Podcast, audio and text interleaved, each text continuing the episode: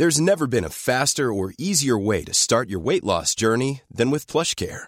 PlushCare accepts most insurance plans and gives you online access to board-certified physicians who can prescribe FDA-approved weight loss medications like Wigovi and Zepbound for those who qualify. Take charge of your health and speak with a board-certified physician about a weight loss plan that's right for you.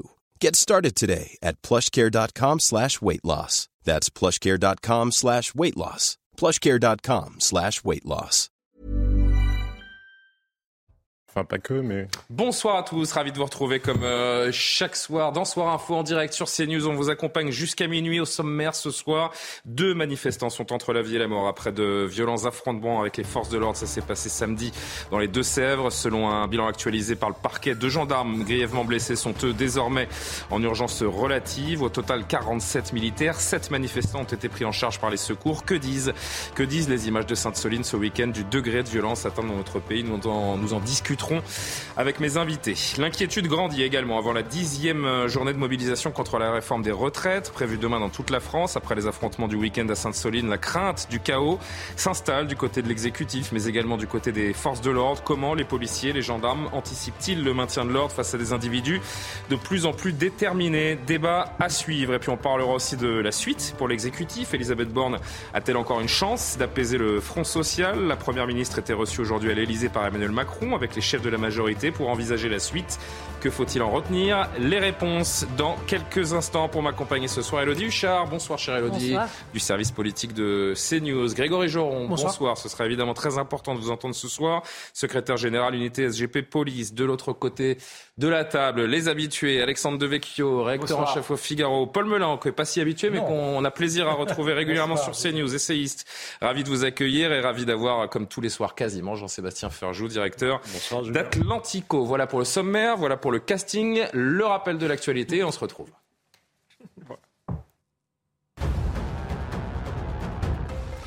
Dixième journée de manifestation demain contre la réforme des retraites et le trafic SNCF sera fortement perturbé avec notamment 3 TGV sur 5, 1 TER sur 2, un intercité sur 4 et toujours des difficultés sur les RER d'Île-de-France.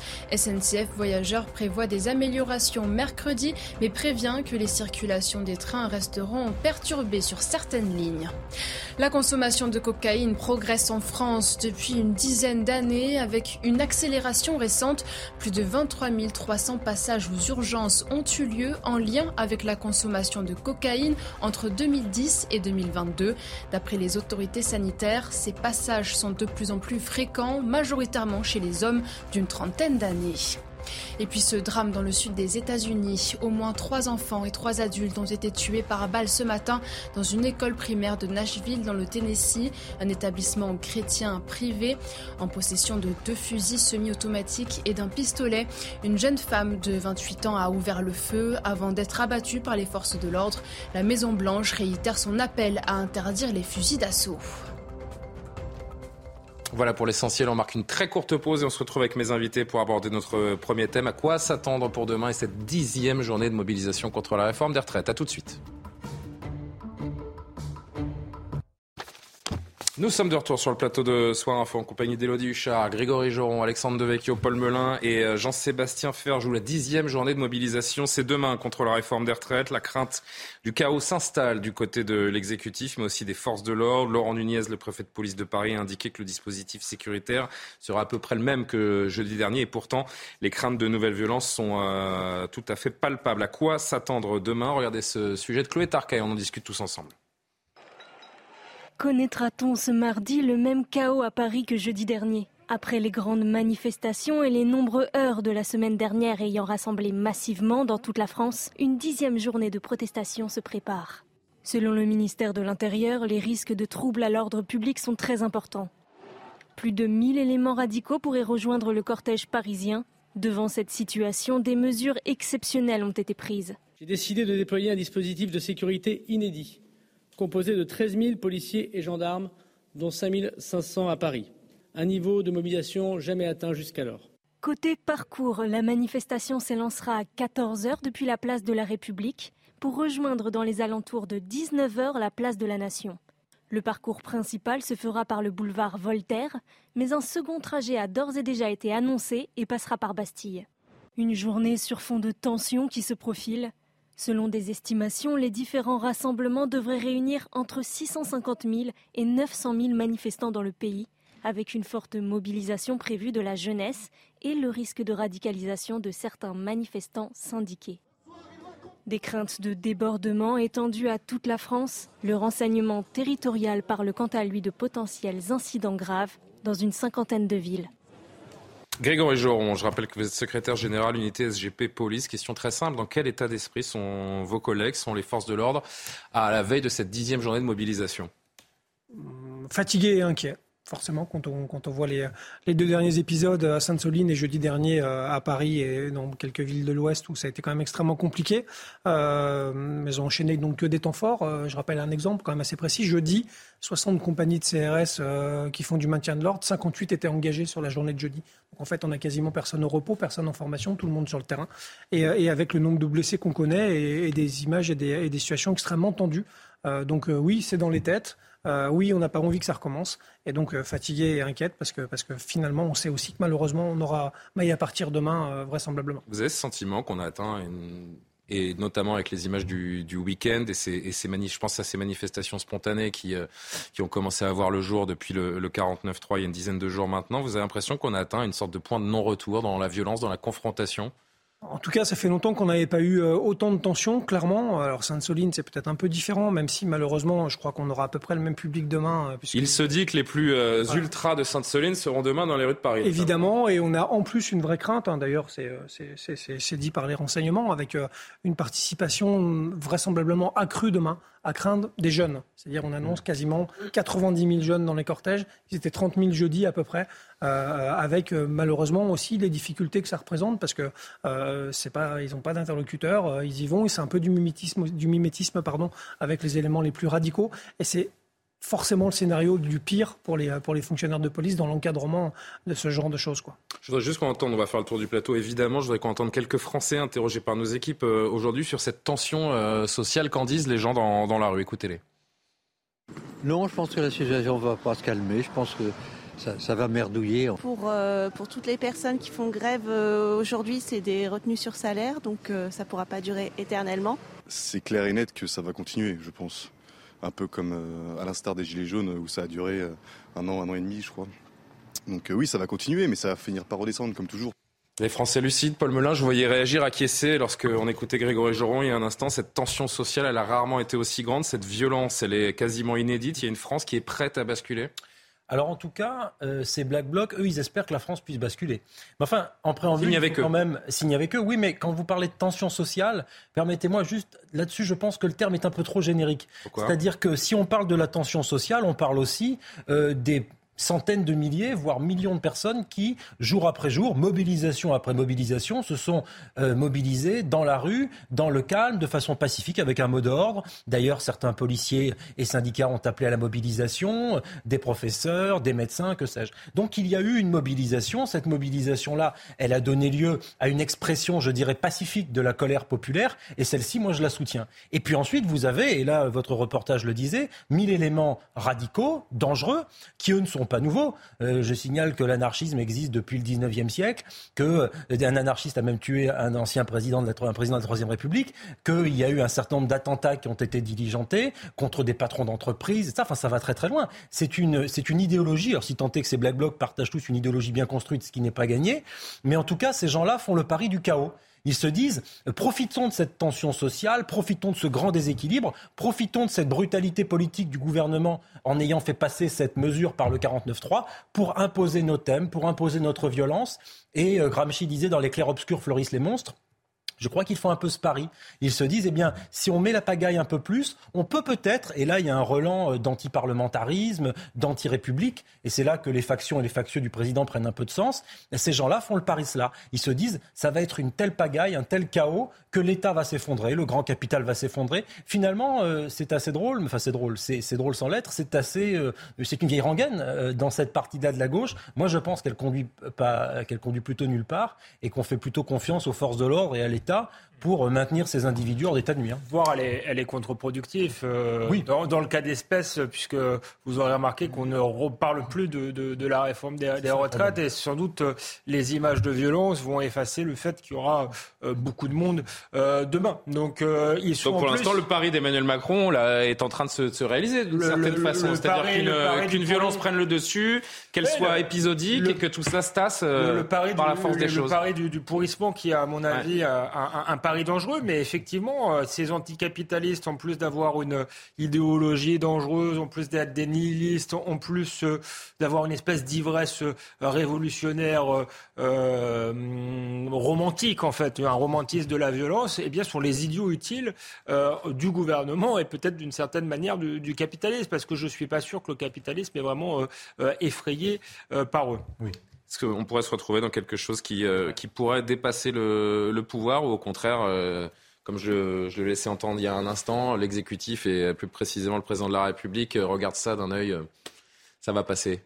C'est la rue, ça va durer trois jours, ce sont les ultra-gauchistes.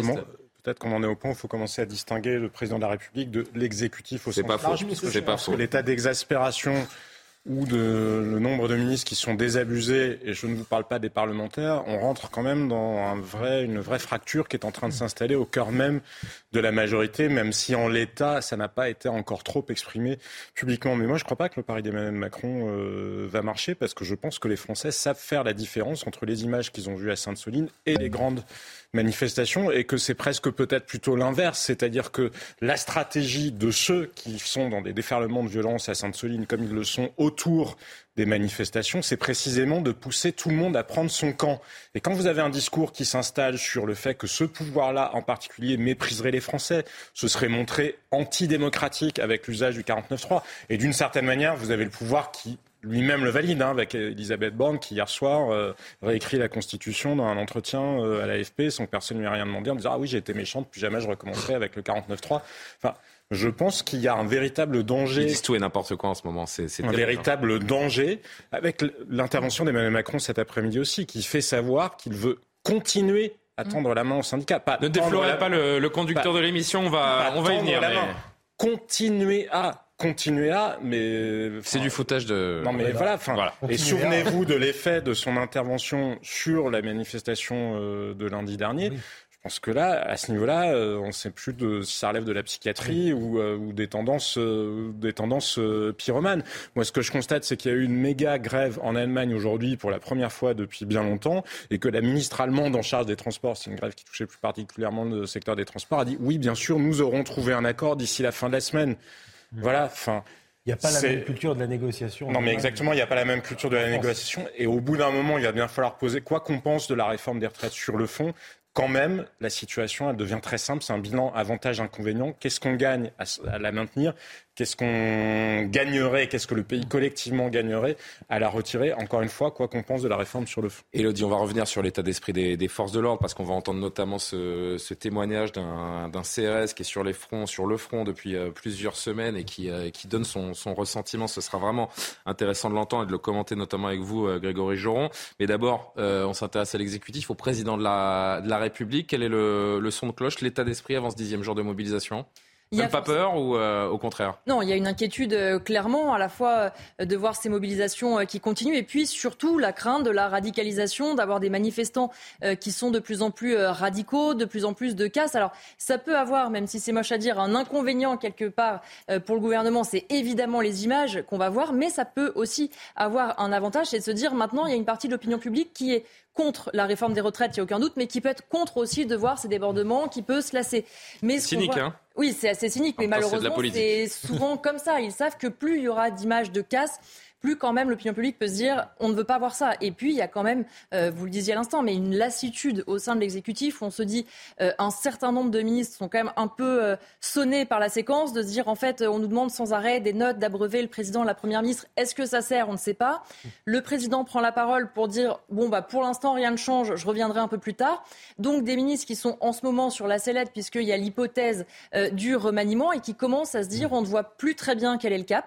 Sinon que le président a réutilisé des éléments de langage qu'il avait déjà donnés au lendemain de sa réélection. Et il... À savoir euh, l'éducation. L'écologie, euh, l'éducation et la santé, c'est nouvelle, entre guillemets, priorité, mais reprenez euh, son discours. Dit un an, Exactement, c'était déjà il y a un an. oui, et encore, je pense que je suis gentil en disant il y a un an. Je veux dire, la com en ce moment de ceux qui nous gouvernent, elle est triste à mourir. Pardon, Elodie. Oui, elle est triste et surtout, ça commence à les inquiéter parce qu'ils sont peu, hein, quand même, être allés sur les plateaux. Un membre du gouvernement me dit on est 42, il y en a 38 qui auraient pu se sentir un peu plus concernés par la réforme. Tout le monde se planque, tout le monde est dans son ministère comme en période presque de remaniement. On attend que ça se passe et euh, en attendant, euh, personne ne voit franchement où le président veut en aller. Il y a un autre truc qui est en train de se passer aussi, je pense, ou qui va arriver, quoi qu'il en soit. Vous vous souvenez, pendant les Gilets jaunes, mhm. quand ça flambait vraiment, il y a un certain nombre de milliardaires dans ce pays. non, je ne suis pas en train de vous dire que les milliardaires dirigent euh, la France en secret, hein, mais qui se sont inquiétés au président de la République. Non, non, mais justement, hein. c'est précisément pas ce que. C'est pour ça que je souligne que ça n'est pas ce que je suis en train de dire, mais qui quand même s'était alarmé en disant peut-être qu'on ne va pas tout risquer et s'obstiner sur une taxe, parce qu'il y a un moment, et souvenez-vous, il n'y a pas que des milliardaires, des gens s'étaient inquiétés. Il y avait quand même eu des tentatives de défraction dans les immeubles autour de l'étoile, de rentrer chez des gens qui étaient perçus comme des bourgeois entre guillemets. Donc je pense pense qu'à un moment, vu le, les déferlements de discours anticapitalistes, gauchistes, et qui finalement peuvent enfin, euh, se, se, coaguler en quelque sorte avec les discours sur le caractère non démocratique du 49.3, etc. Je pense qu'il y a des gens qui vont dire est-ce que le jeu en vaut la chandelle? Parce qu'on va peut-être pas tous finir la tête sur une pique parce qu'Emmanuel Macron a envie de dire qu'il est un grand réformateur, ce qu'il n'est pas, puisqu'encore une fois, cette réforme-là ne présente même pas l'avantage d'être une grande réforme et elle ne réglerait même pas le problème des retraites. Donc même les marchés financiers, ils s'en fichaient perdument parce que ce qu'ils voudraient, c'est que la France, elle ait des perspectives de croissance et pas un président de la République qui se réveille un matin en disant qu'il veut construire des, RER, comme il l'a fait savoir pendant l'hiver, ou enfin ou je ne sais quel truc. Mais vous vous rendez compte, on en est, on en est au point où le président de la République qui parle de réindustrialisation, de va y avoir des profs dans tous les écoles et tout. On s'en fiche. C'est plus personne n'y croit, à commencer par la majorité. Rien derrière. La majorité, là, il constate aujourd'hui, enfin même même dans les cabinets ministériels, la première ministre a demandé une nouvelle feuille de route. En théorie, tout le monde est branle-bas de combat sur le pont. Là, il se passe rien.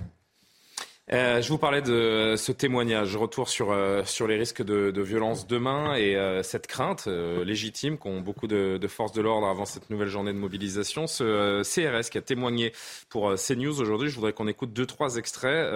évidemment, hein, c'est à visage couvert, on entendra seulement sa voix, un devoir de réserve que chacun connaît.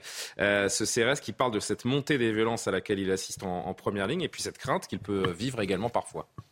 J'ai 49 ans, ça fait 25 euh, ans que euh, je fais partie des compagnies républicaines de sécurité.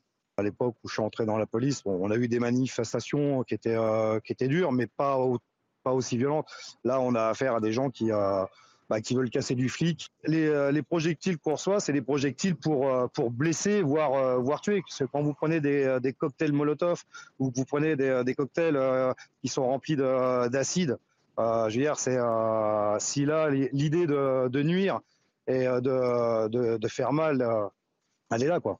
Alors, le point de bascule, il a été il y a cinq ans maintenant en arrière avec le, mouvement des Gilets jaunes. C'est intéressant de l'entendre, Grégory, Grégory Joron. C'est vrai qu'on a l'impression qu'on frôle le drame à chaque instant, que le rapport, le rapport de force entre les, policiers, les, les manifestants, il devient dangereux tout simplement. Il n'y a pas d'autre mot? Oui, mais enfin après, euh, malheureusement, c'est le quotidien des CRS, contrairement à ce qu'on pourrait croire. C'est pas tous les jours qu'on entend un CRS comme ça se, se livrer, euh, parce que généralement, ils sont plutôt résilients, ils savent quelle est leur mission. J'ai été CRS pendant 12 ans, et justement, faut, je pense que c'est des fantasmes qu'il faut un peu déconstruire. Je pense que. Quel est le fantasme? euh, bah, on, prend plus de coups qu'on en donne, très clairement, beaucoup plus. Mmh. Ça, c'est une réalité. Euh, voilà, donc euh, donc euh, c'est pour ça qu'on a une forme de résilience, c'est pour ça qu'on est équipé, c'est pour ça qu'on est formé, c'est pour ça qu'on y retourne parce que parce que bah, finalement bah, on est là pour ça. Donc c'est pourquoi on y retourne Pourquoi ils y retournent Pourquoi pendant 20 ans, par exemple, ce, monsieur qui témoigne, ce Jesse qui témoigne, il dit qu'il a combien d'années? 20 ans de, CRS, 19 ans de, de CRS. Mais qu'est-ce qui vous fait vous lever le matin pour aller prendre des coups comme ça?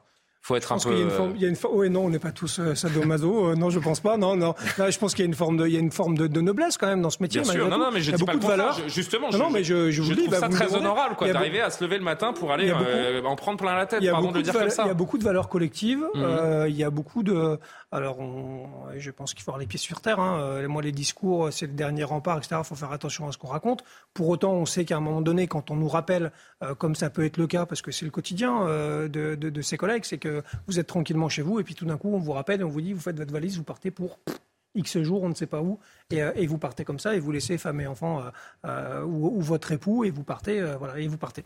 Et, c'est quand même assez particulier. c'est pour ça qu'il y a, d'ailleurs un sentiment d'appartenance assez fort dans, ce, dans, cette direction, et, on y va, parce que finalement, on est là pour ça, et donc, donc on se pose pas de questions. C'est une forme d'abnégation, de professionnalisme. Point. Je voudrais qu'on entende cet autre, euh, autre témoignage du, euh, du CRS sur, euh, sur ces fameux casseurs qu'il rencontre régulièrement et le sentiment d'impunité qu'ont les forces de l'ordre quand ils retrouvent régulièrement les, les mêmes personnes dans les, dans les manifestations. On se pose la question si le, soir on va rentrer, on va rentrer entier à la maison.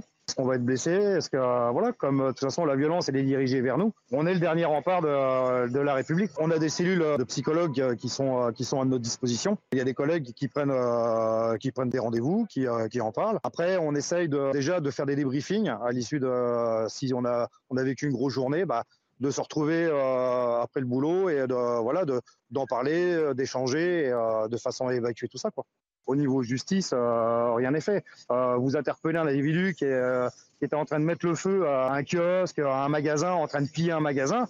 La personne a été interpellée, le lendemain, elle est remise, voilà quoi.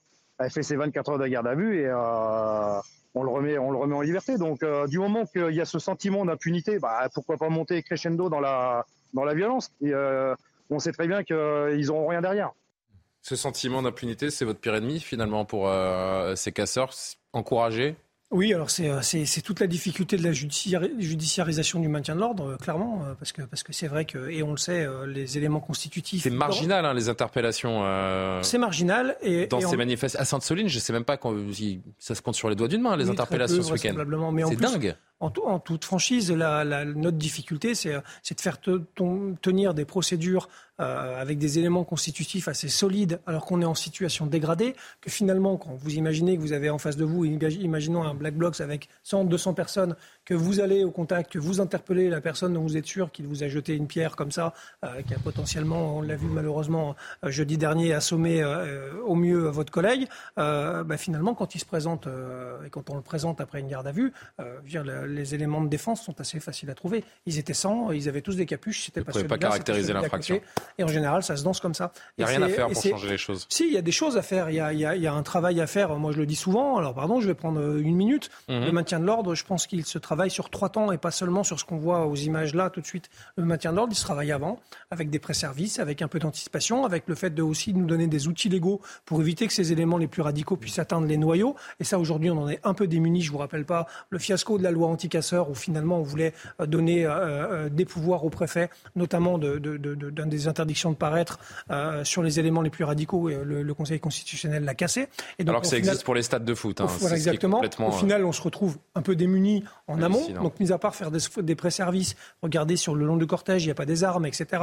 Essayer de déblayer les affaires de travaux et faire des contrôles préventifs. On n'a pas grand-chose à faire. On n'a on pas grand-chose dans notre arsenal pour éviter les éléments les plus radicaux. Ensuite, il y a ce qu'on voit là.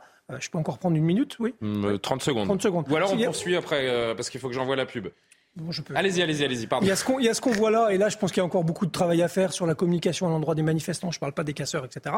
Et puis après, il y a en fait la vraie question, c'est le troisième temps.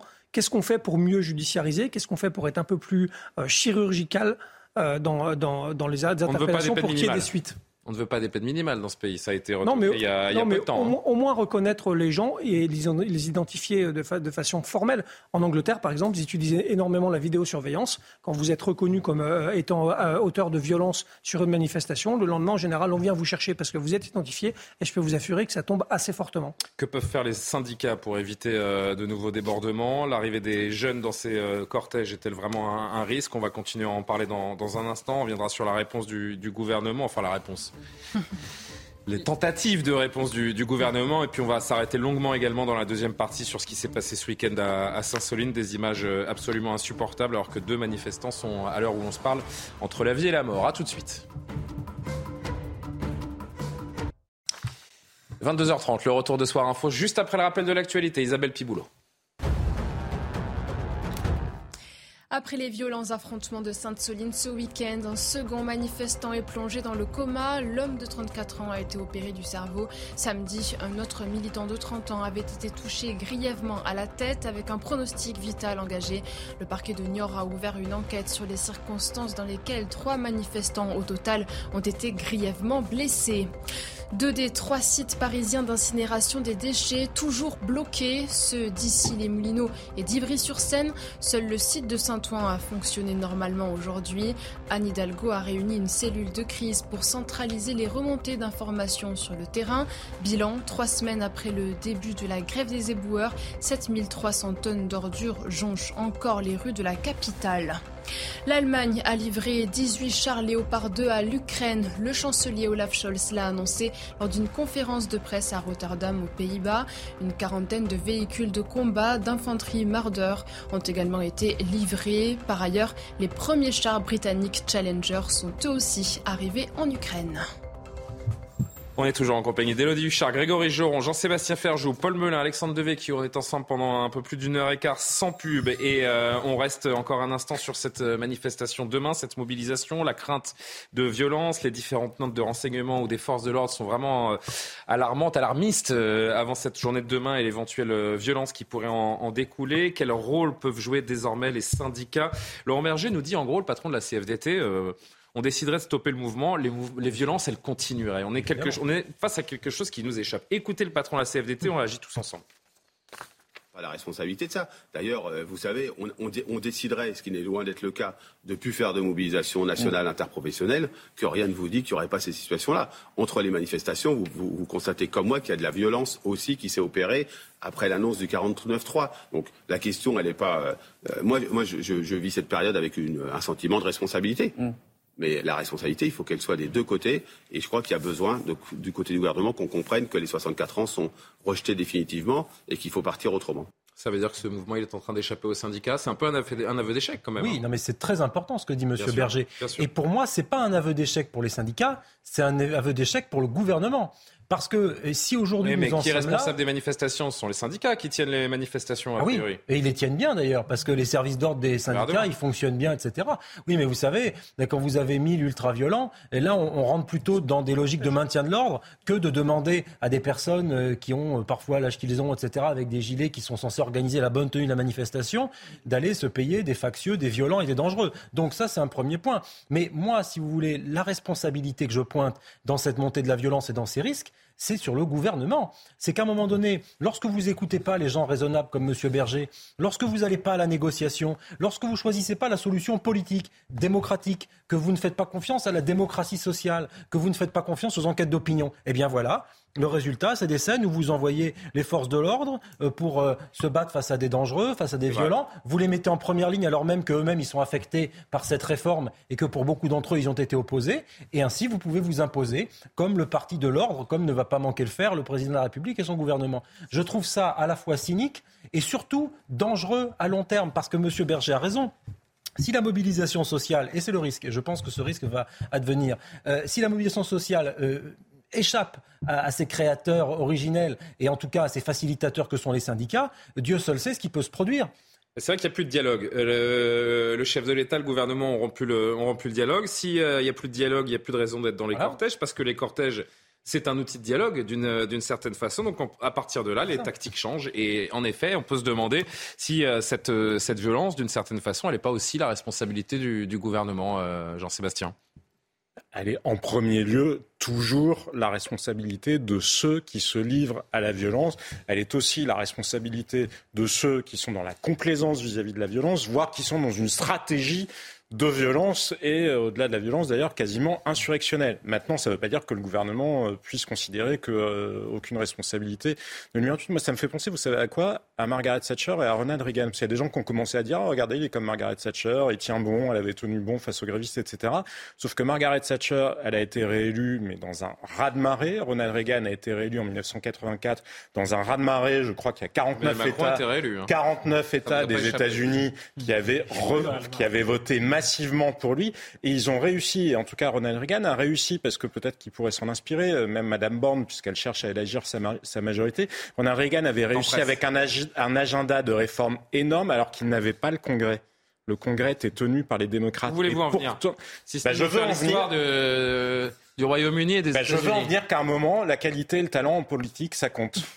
Et que manifestement, eh ben, que manifestement, là, on ne l'a pas. C'est pour ça que je vous dis, pourquoi je vous citais cet exemple-là. Ronald Reagan n'avait pas le Congrès. Il n'avait pas le Congrès. Hmm. Et pourtant, il a révolutionné l'Amérique comme euh, très peu de présidents américains l'ont fait. Donc ça ne veut pas dire que c'est impossible. C'est juste que Madame Borne, manifestement, n'est pas la première ministre susceptible d'élargir la majorité comme on lui a demandé. Et qu'Emmanuel Macron n'a pas non plus la vista politique qui lui permettrait de reconstruire une vraie majorité. Sur le, volet politique avec cette, euh, ce rendez-vous, donc avec les responsables de la majorité, avec euh, Elisabeth Borne autour du président de la République. Je voudrais juste qu'on conclue les manifestations avec cet afflux de, jeunes qui est annoncé euh, demain.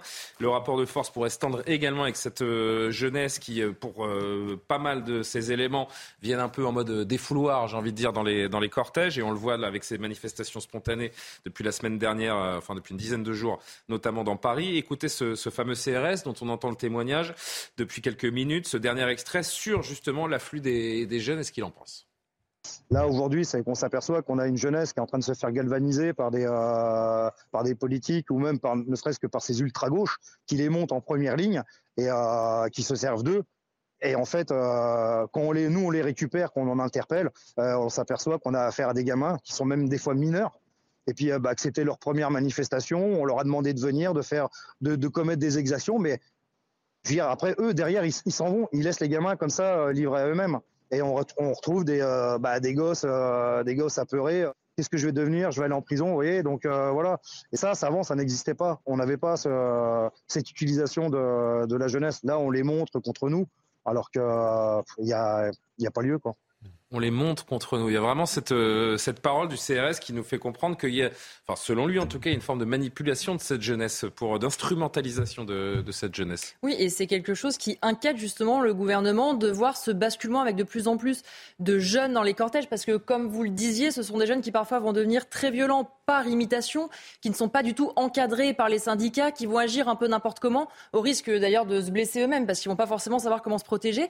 Et le gouvernement a conscience que quand la jeunesse véritablement va dans la rue, quand la jeunesse euh, qui peut être très violente va dans la rue, ça n'est jamais un très bon signal. Et en général, ça ne va pas vers l'essoufflement du mouvement, bien au contraire. Grégory Joron, quand les jeunes s'y mettent, ça peut devenir incontrôlable? Oui, ça peut être euh, incontrôlable et, et ça peut. Ça Pourquoi ce paramètre de la jeunesse, il est si important, si déterminant? Bah, tout simplement parce qu'il y a une forme de tétanie, évidemment, euh, dès lors que la jeunesse est dans la rue. Pourquoi? Parce que, parce que nos donneurs d'ordre vont forcément hésiter à un moment donné à, à, à donner l'ordre de charger ou de bouger.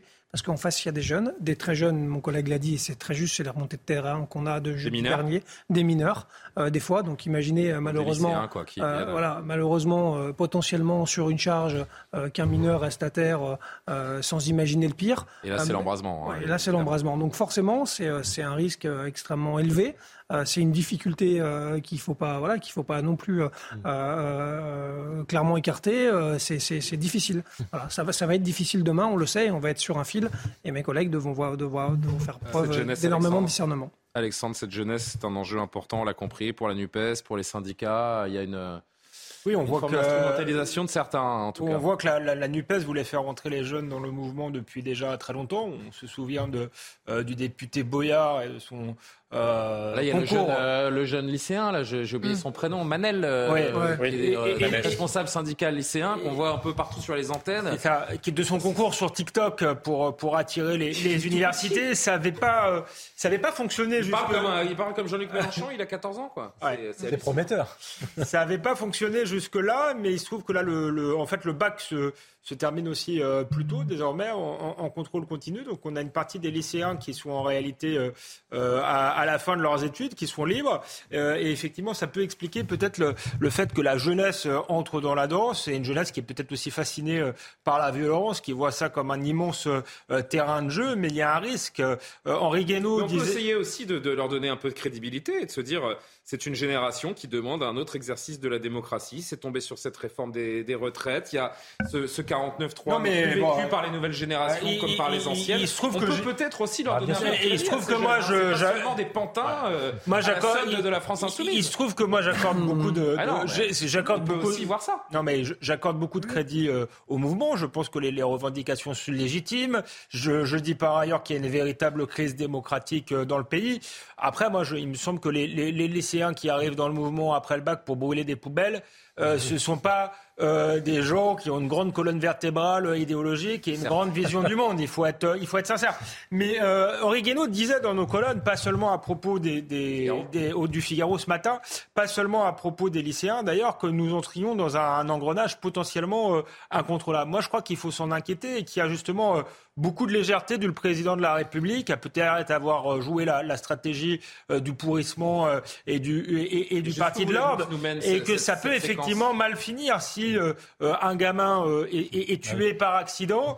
on sera bien avancé effectivement pour une, une réforme qui de toute manière ne voilà n'a pas énormément de sens pour pour le pays. Je crois que c'est ça révèle une forme d'immaturité d'Emmanuel Macron. Ce que disait aussi Guénaud, c'est que finalement, tous les, hommes politiques, y compris le général de Gaulle, quand ils avaient senti que pour la société, une réforme n'était vraiment pas acceptée, qu'une limite avait été franchie, ils avaient tous euh, retiré euh, leurs réformes, que ce soit De Gaulle, que ce soit De Gaulle et Pompidou, euh, Chirac, Giscard, Mitterrand, chacun à leur tour. Et on a l'impression qu'il n'y a pas cette maturité chez Emmanuel Macron qui voit tout ça comme un, comme un jeu, qui se dit en plus, ça c'est l'effet du fait que du quinquennat non renouvelable une fois, si vous voulez, que du fait qu'il n'a pas à être élu, il peut aller jusqu'au bout. Moi, je pense qu'il faut se méfier de ce jusqu'au boutiste, surtout qu'on est dans une société où, où le malaise est palpable et sans doute beaucoup plus grand qu'il y a quelques décennies.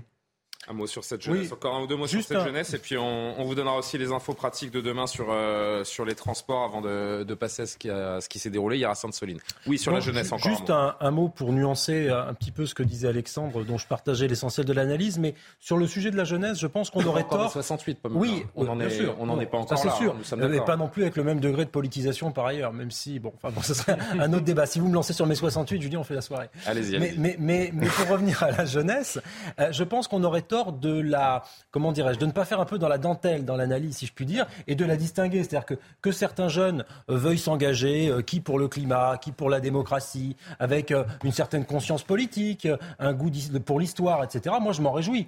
Et, que ces jeunes-là se soucient des sujets de retraite, y compris ceux qui ne sont pas évidemment concernés pour le moment, ça m'intéresse. Par contre, je fais la différence avec des jeunes qui, eux, vont être, et là, je suis d'accord avec vous, manipulés par une partie de la France insoumise qui a un discours anti-police qui est absolument insupportable et qui va mettre dans la tête de ces jeunes gens que la police tue et toutes sortes de sornettes. Donc il faut faire vraiment la différence et euh, ne rien concéder à la jeunesse qui balancerait des pavés sur les forces de l'ordre ou irait saccager nos rues. C'est aussi écouter la partie de la jeunesse qui a des revendications qui sont à bien des égards légitimes. Euh, et euh, voilà, je ne veux pas être dans un discours qui ferait la part belle au jeunisme, mais il y a un certain nombre de jeunes qui s'engagent et je pense que le président de la République ferait bien de leur parler aussi à eux. Dernier mot sur euh, jeunes. Le, président de la République ferait bien de leur parler, comme dit Paul Melun? Oui, effectivement, d'autant qu'il y a d'autres horizons à proposer. Euh, enfin, je suis d'accord avec, euh, enfin, dans le prolongement euh, de, de, ce que vient de dire Paul Melun, il y a d'autres horizons à proposer que la France insoumise ou que la Grande Dépression dans laquelle on est en train d'enfermer la jeunesse avec. Cette, enquête, selon qu'on est identitaire, si on est grand remplacé, la planète est en train de flamber ou les deux ensemble. C'est, enfin, franchement, on sous-estime, je pense, l'impact sur la santé même mentale des jeunes qu'on fait grandir dans un environnement où c'est littéralement no future mais pas le No Future marrant avec l'épingle à nourrice et euh, la tête de la reine d'Angleterre sur un album des Sex Pistols. Le vrai, le vrai. Et ça, Emmanuel Macron, il a, j'ai l'impression qu'il ne le prend pas du tout en compte. Mais je ne sais pas si vous connaissez l'effet Dunning-Kruger. L'effet de? Dunning-Kruger, c'est un effet en psychologie sociale. quand, vous posez, quand vous posez la question aux gens, il y en a un tiers. Vous leur dites si le pilote était euh, plus en état euh, ah d'atterrir, est-ce que vous seriez capable de faire, atterrir l'avion? Bah, Il y a une, de confiance en une personne sur trois, voilà, qui répond oui, et un homme sur deux. Je sais pas qui ici. Euh, bref, c'est une autre question, mais manifestement, manifestement alors que alors que les pilotes, alors que les pilotes disent que c'est même pas en rêve, vous êtes capable de faire atterrir un Boeing ou, ou un Airbus. Bref, et j'ai l'impression qu'à l'Elysée, on a un équipage qui n'a plus aucune compétence politique, qui a l'impression qu'il peut, mais même allunir ou, euh, je sais pas, amérir, ou, et qui ne se rendent pas. C'est le même degré de surdose de confiance en soi qui leur fait totalement passer à côté de ce qu'Alexandre décrivait aussi, enfin, en rappelant les propos euh, d'Henri Guénaud. Tous les présidents avaient quand même dans leur entourage des gens qui connaissent le pays, des gens capables d'aller parler aux syndicats, même si la discussion ne se fait pas publiquement, d'avoir ces canaux-là. Bref, tout ce qui fait la chair de la politique aussi, c'est important. Ils l'ont plus, ils croient juste qu'ils vont atterrir l'avion comme comme ça sur la couleur de leurs beaux yeux. Attention, regardez ce, récent sondage de nos confrères de, de, RTL qui nous dit que 70%, donc 7 Français sur 10, un peu plus maintenant, 70% des, des, Français souhaitent que la réforme des retraites se, ne soit pas promulguée, puisqu'ils répondent non à 70%, ne soit ni promulguée ni, ni appliquée. Comment est-ce qu'on explique qu'il y ait, Elodie, autant de, de Français qui sont contre et que finalement, ça ne se traduise pas dans les mobilisations. Les Français sont résignés, euh, n'ont plus envie de se rebeller bah, il y a une part de résignation, c'est-à-dire que d'un côté, on peut euh, manifester tout en ayant conscience qu'en face, il y a un gouvernement aussi qui a envie euh, d'aller euh, au bout. On sent que Emmanuel Macron en a fait une affaire personnelle, qu'il a voulu aller coûte que coûte faire passer cette réforme, alors que certains, y compris dans son entourage, disaient parfois il faut savoir prendre son risque. Tant pis si sur ce vote on est battu, c'est aussi reconnaître certes un échec, mais alors Emmanuel Macron jugeait que si, et Elisabeth Borne pareil, que si la réforme n'arrivait pas à son terme, c'était impossible derrière de gouverner est-ce qu'aujourd'hui, c'est plus simple pour Emmanuel Macron et Elisabeth Borne, en tout cas à court terme, de gouverner? Je ne suis pas euh, vraiment sûre. Mais il y a eu cet entêtement que les Français ont en tête. Et c'est à la fois ce qui crée que les Français peuvent aller dans la rue et aussi que, y compris des gens qui sont dans les mobilisations, chaque fois vous diront oui, je manifeste, je veux le retrait de cette réforme, mais ils ont conscience qu'il y a peu de chances que ça arrive pour l'instant. Un mot sur ce chiffre, cette résignation, Grégory Jean, je me tourne vers vous, puisque euh, au-delà du policier, vous êtes euh, syndicaliste et euh, j'ose imaginer que vous, avez défilé, en tout cas vous êtes contre cette, cette réforme. Oui, oui, et j'ai participé à toutes les mobilisations, donc bah, je pense que moi, ça, demain, il y aura du monde et je ne pense pas que le monde du travail baisse les bras, pour le coup, clairement pas. Euh, je pense le privé, vous l'avez beaucoup vu dans la rue Ah, quand même. Enfin, moi, j'ai vu, j'ai vu vraiment des. Euh, euh j'ai vraiment. Vous n'avez pas l'impression que les chiffres, les statistiques qui disent euh, que les Français sont, sont contre ne reflètent pas ce que l'on peut voir dans, dans, la rue Parce que il y a beaucoup de choses qui ont été promises par les syndicats, le blocage du pays, l'économie à genoux. Pour l'instant, tout cela, ce sont des vœux pieux, hein, parce que certes, il y a des actions sporadiques qui peuvent gêner beaucoup de nos compatriotes, mais la France n'est pas à l'arrêt et ne l'a pas été depuis le début de cette contestation. Non, il y a eu, il y a eu quand même des, des journées assez, ah assez, assez noires. D'ailleurs, on va voir ce qui euh, mais, aujourd'hui dans mais, un instant. Mais, mais, mais au-delà de ça, euh, je pense que la mobilisation et le, et le nombre de personnes qu'on parle, parce que pour le coup, euh, il y a quand même des journées où à Paris et ailleurs, il y avait énormément de monde, et dans des petites villes de province où il y avait des cortèges qui étaient hallucinants. Donc il y avait quand même une vraie forte mobilisation, et je crois que c'est vraiment le monde du travail dans sa grande globalité qui était dans la rue. moi, j'ai vu, j'ai vu vraiment des personnes de 20 à, à 60 ans et plus, même des retraités qui participaient. C'était, c'est d'ailleurs bon enfant dans les cortèges. D'ailleurs, jeudi dernier, ça s'est bien passé dans le cortège. Hein. Absolument. Ça s'est très bien passé dans le cortège. Ça a été très difficile devant avec euh, ce qu'on a connu, mais le cortège était extrêmement bien tenu et encore bien tenu. Oui, Non, je, là où je pense qu'en plus la, stratégie du pourrissement euh, euh, ne peut pas euh, fonctionner, c'est qu'en réalité, elle a déjà fonctionné une fois. C'est vrai que pour les Gilets jaunes, mmh. euh, ça a été le cas, mais c'est très difficile de reproduire. L'État, l'exécutif, si, ça, du lest. Hein. Ça a en partie fonctionné parce que quand vous regardez le résultat des, élections européennes, il y a eu un fait, en, réalité un réflexe quand même légitimiste pour le président de la République. Et il y a une partie de la France qu'on peut qualifier de bourgeoise, sans que ce soit un gros mot, qui a été effrayée. Mais c'est difficile de, de refaire la même chose, je crois. Et puis les acteurs ne sont pas tout à fait les mêmes. Là, il n'y a pas seulement les gilets jaunes en face de lui, il y a Laurent Berger, il y a une partie euh, de, de, de, la classe politique. Et donc, euh, ça me paraît être un pari osé et qui, encore une fois, témoigne euh, d'une forme de, de, légèreté, Pour avoir réussi à Laurent Berger, il faut quand même être... c'est dire, c'est dire le, le, stade que nous avons atteint. De, non-conscience absolue du caractère tragique, en réalité, du, du pouvoir et peut-être de la situation dans laquelle nous sommes. Avant de parler de cette rencontre donc entre le président de la République et sa première ministre notamment aujourd'hui. Je voudrais juste qu'on évoque ce qui s'est passé au Louvre aujourd'hui parce que ça aussi c'est assez euh, symbolique du moment que l'on est en train de vivre. C'est que les salariés des lieux culturels protestent également contre cette réforme des retraites. Mouvement intersyndical associé au personnel du musée du Louvre, donc qui a organisé le, blocage du musée le plus visité du monde. Hein, je le rappelle aujourd'hui. Des appels au blocage d'autres institutions sont également lancés. Regardez ce reportage de Pierre Emco et de Somaya Labidi. Des banderoles à l'effigie de la CGT, des policiers en nombre, le Louvre, musée emblématique de Paris, est lui aussi bloqué. C'est notre arme, c'est l'arme que nous avons, une arme non violente que nous avons, euh, de pouvoir utiliser le Louvre euh, pour euh, montrer notre détermination et pour, pour nous montrer au monde entier autant que possible.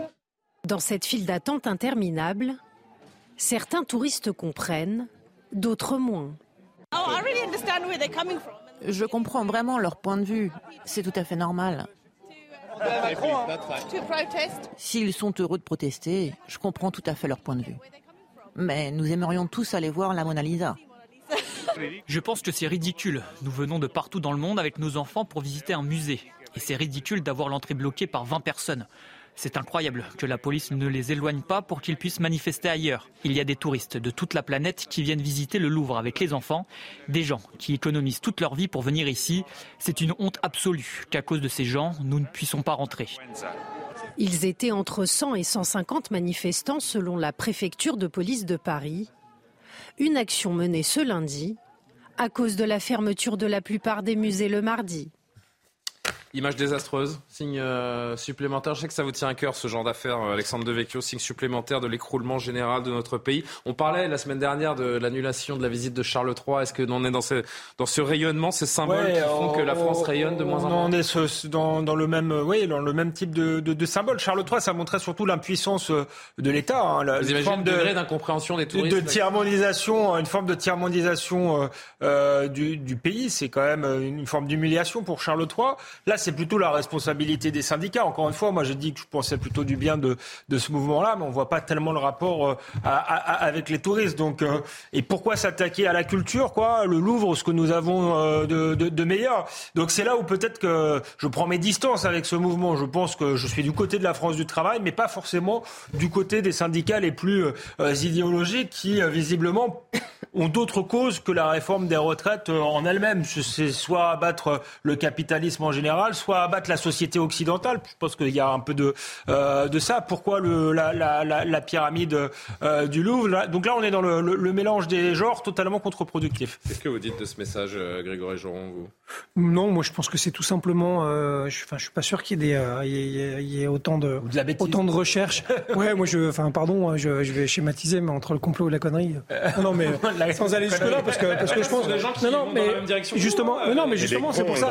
C'est pour, pour ça que aller un peu plus loin, quand même, c'est que, à mon avis, ça se voit aussi c'est que vous avez parlé justement d'une France à l'arrêt, etc. Quels sont les modes aujourd'hui euh, d'expression qui font qu'à un moment donné, ça va être visible ou en tout cas palpable? Il eh ben, faut bien trouver quelque chose. Mais ils auraient été parce, que, parce que les grèves, c'est compliqué. les, grèves, voilà, les grèves, c'est compliqué. Hein. Les grèves, c'est compliqué, ça coûte cher. Là, pour le coup, on en parle et ça se voit. et ça a un vrai impact. Et c'est aussi simple que ça. C'est une action syndicale. On peut, on peut, débattre de l'opportunité ou pas de choisir le Louvre. Bon, ça, ok. Mais il y a quand même un vrai sujet historique de la mobilisation sociale. C'est que les mobilisations sociales fonctionnent. Et ça, c'est vrai depuis le 19e, voire même avant le 18e siècle. Ça fonctionne avec des réformistes comme M. Berger et aussi avec des gens qui agissent, alors là en plus en l'occurrence c'est plutôt pacifique, qui agissent avec des blocages, avec des modes d'action qui vont avoir une portée un peu plus radicale. Alors après, voilà, il faut pondérer les choses. Euh, moi, quand on jette des pavés sur les forces de l'ordre, je trouve ça impardonnable. Voilà. Par contre, quand on va euh, lever une barrière de péage ou quand on va là devant le Louvre ou quoi, bah écoutez, est-ce que ce serait moi mon mode d'action Je sais pas. mais en tout cas, au Louvre et qui oui, se mais euh, Julien, regardez ce qui a été lâché par le président de la République pour les Gilets jaunes et pourtant, c'était une mauvaise image pour la France que d'avoir les Champs-Élysées bloqués tous les samedis. Eh ben, on faisait des courses à un autre moment et on rouspétait pas sur le fait que le samedi ce soit la pagaille parce que, selon moi, moi je soutenais ce mouvement des Gilets jaunes, il y avait une lame de fond extrêmement puissante, populaire, et, je pense que ce peuple politique, il s'exprime et qui s'exprime des façons un peu composites, un peu diverses, ne me choque pas euh, outre mesure. Pour vous le dire, je vois pas la déliquescence de la France. il y a plein de choses où je vois la déliquescence de ce pays. Il y en a déjà suffisamment qui m'angoissent pour que j'en vois dans euh, une forme d'action politique, bon, qui là se manifeste de façon plutôt joviale. Donc moi, ça me choque pas. Il fallait vraiment, disons que s'il fallait vraiment choisir un, musée, j'aurais préféré qu'ils aillent à Beaubourg, par exemple. conservateur réflexe conservateur contre l'art contemporain. Dispersé par. Qui saccage euh, un monochrome plutôt que la Joconde. Euh, quelque chose là-dessus On avance. Je voudrais qu'on parle de, de cette veille donc de 10e journée de mobilisation avec cette rencontre aujourd'hui à l'Elysée. Elisabeth Borne était reçue par le chef de l'État avec euh, les responsables de la majorité également pour envisager la suite. Alors, la suite, quelle suite, me direz-vous? Allez savoir. En tout cas, ce qu'il faut en retenir, c'est Johan Usaï qui nous le dit. C'est donc en quelque sorte une réunion de crise qui s'est tenue ce lundi midi ici à l'Elysée. La Première ministre est venue présenter la manière dont elle compte tenter de construire une nouvelle majorité à l'Assemblée euh, nationale. Lors de ce déjeuner, en présence précisément des cadres de la majorité, le président de la République est revenu sur les violences qui ont eu lieu la semaine dernière en marge des manifestations contre la réforme des retraites, mais également à Sainte-Soline. Pour le président de la République, ces violences n'ont qu'un seul but,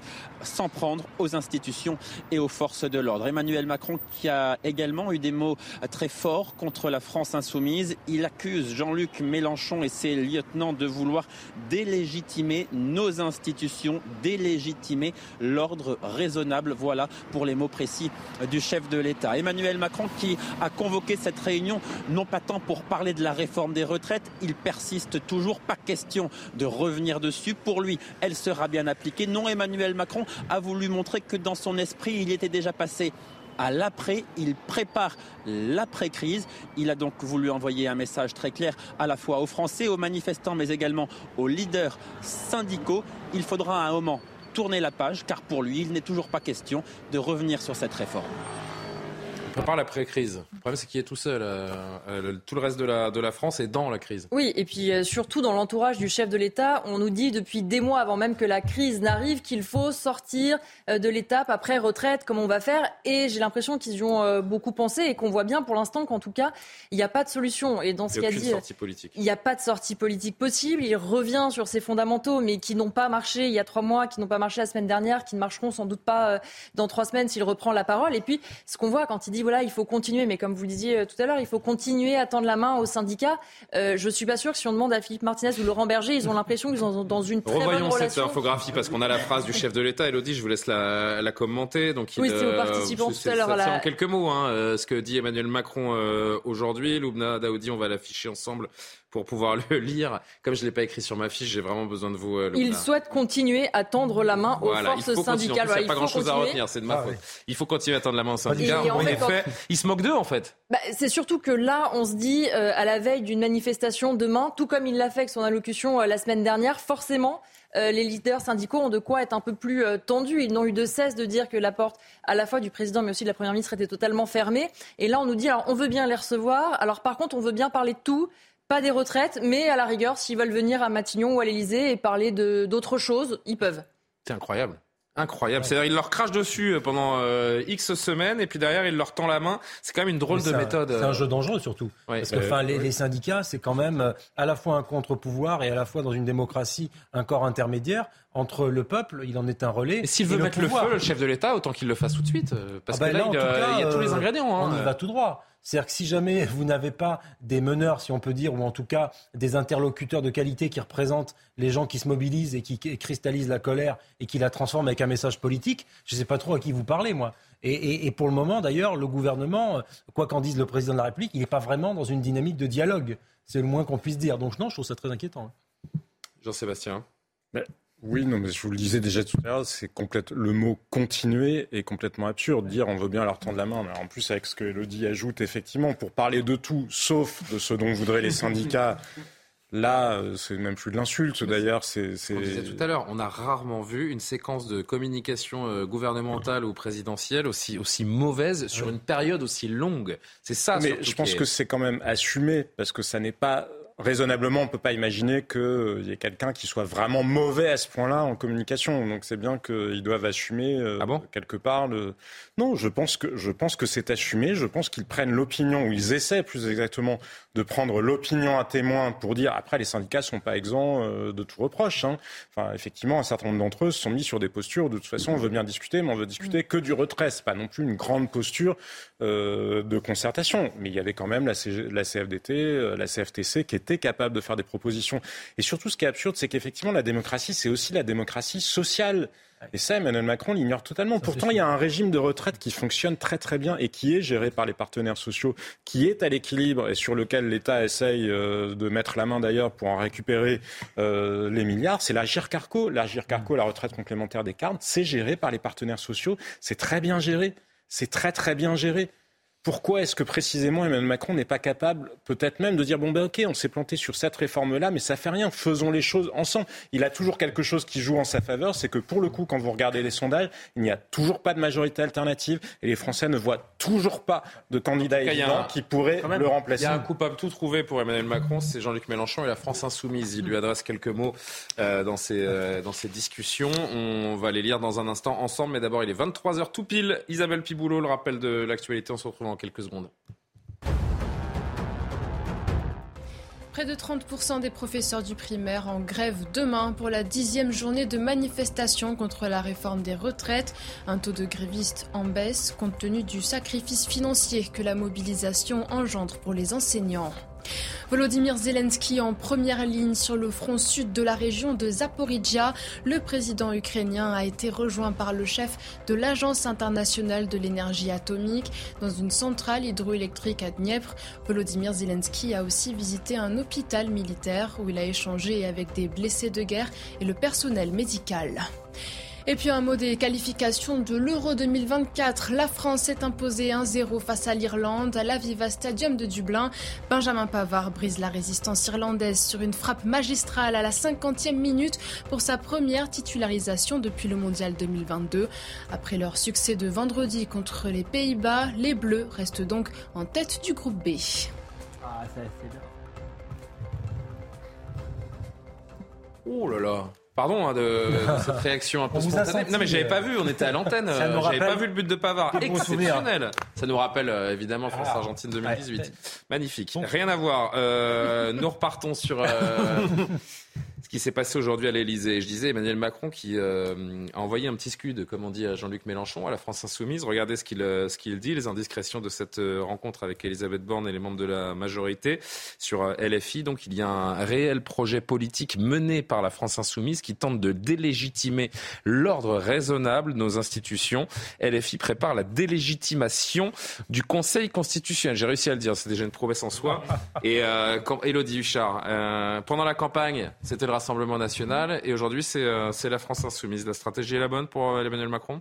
Mais en même temps, ils passent euh, effectivement leur vie à s'attaquer à un camp, à un autre, en disant très régulièrement les oppositions ne proposent rien. Oui, mais aujourd'hui, qu'est-ce qui est en mesure de proposer le gouvernement et la majorité pour dire aux Français, eh bien, nous, on a trouvé d'autres solutions, on a un nouveau cap, une nouvelle méthode. Et euh, surtout, on voit d'ailleurs que c'est totalement coordonné, parce que si vous reprenez les propos euh, d'Olivier Véran euh, récemment, pareil, il tire à boulet rouge sur Jean-Luc Mélenchon. Alors, on peut le comprendre d'un côté, parce qu'évidemment, ce sont, on a vu Jean-Luc Mélenchon qui n'a pas été tendre, on voit à quel point il compte encore aujourd'hui au sein de la NUPS, donc c'est un adversaire politique, et en même temps, c'est un adversaire politique qui n'est plus élu, qui de toute façon ne va pas se calmer, et chaque fois, je pense que le gouvernement fait ce genre de déclaration, c'est lui faire beaucoup d'honneur et je pense qu'il est ravi de savoir. Est-ce qu'il fait la bonne lecture, le chef de l'État, quand il dit ça, que LFI prépare notamment euh, d'une manière générale, pardon, la délégitimation de l'ordre ah. et euh, délégitimation du Conseil constitutionnel qui va rendre, hein, on le rappelle, son avis au avis du 15 hmm. avril oui, normalement, sur la réforme des retraites. Mais en fait, oui, parce que si euh, le Conseil constitutionnel disait il n'y a pas de problème avec cette loi, de toute façon, on sait que la France insoumise dira eh bien, c'est qu'il y a un problème avec le Conseil constitutionnel. On le voit systématiquement.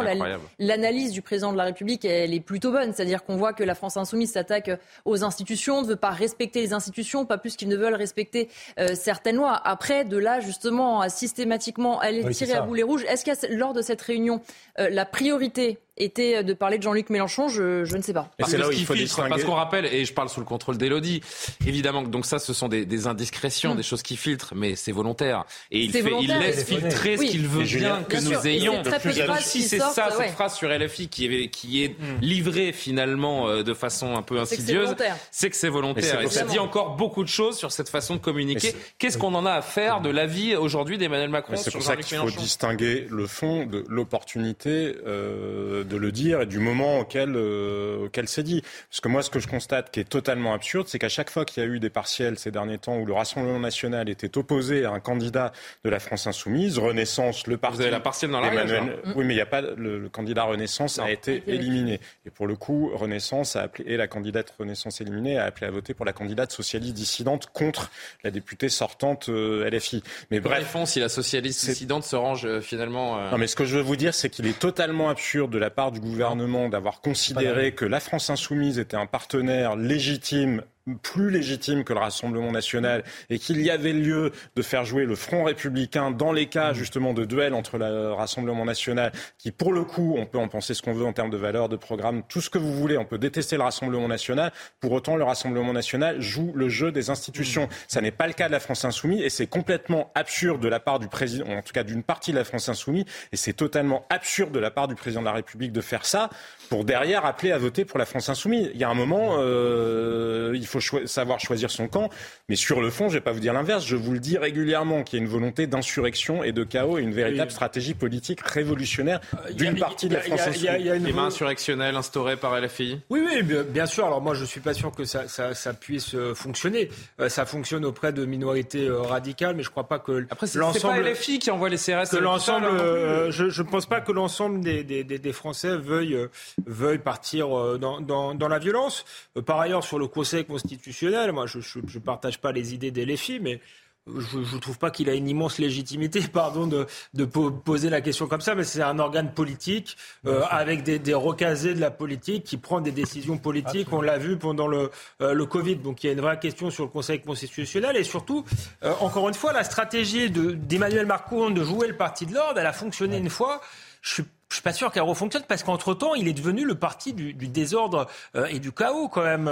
Euh, de quoi se souviendra-t-on des deux quinquennats euh, d'Emmanuel Macron Des voitures brûlées, de la casse, il n'y en a jamais eu autant que sous Emmanuel Macron. Donc il y a peut-être un moment, même ceux qui euh, sont plutôt rassurés par le statu quo, euh, effrayés euh, par, par les oppositions, vont se dire mais cet homme qui prétend incarner l'ordre, c'est le chaos depuis six ans qu'il gouverne. D'autant plus que le Rassemblement national, pour le coup, aujourd'hui est à l'Assemblée nationale. C'était pas le cas au moment des Gilets jaunes et semble se couler parfaitement dans les institutions, se notabiliser à vitesse grand V. Donc à jouer à jeu-là, il y a, y a des, des, fortes chances que ce soit finalement Emmanuel, Marine Le Pen qui incarne le parti de l'ordre à la fin. Oui, euh, moi, le parti de l'ordre, je partage votre analyse, Alexandre, c'est sur l'ordre raisonnable, moi, que ça m'a interpellé cette citation.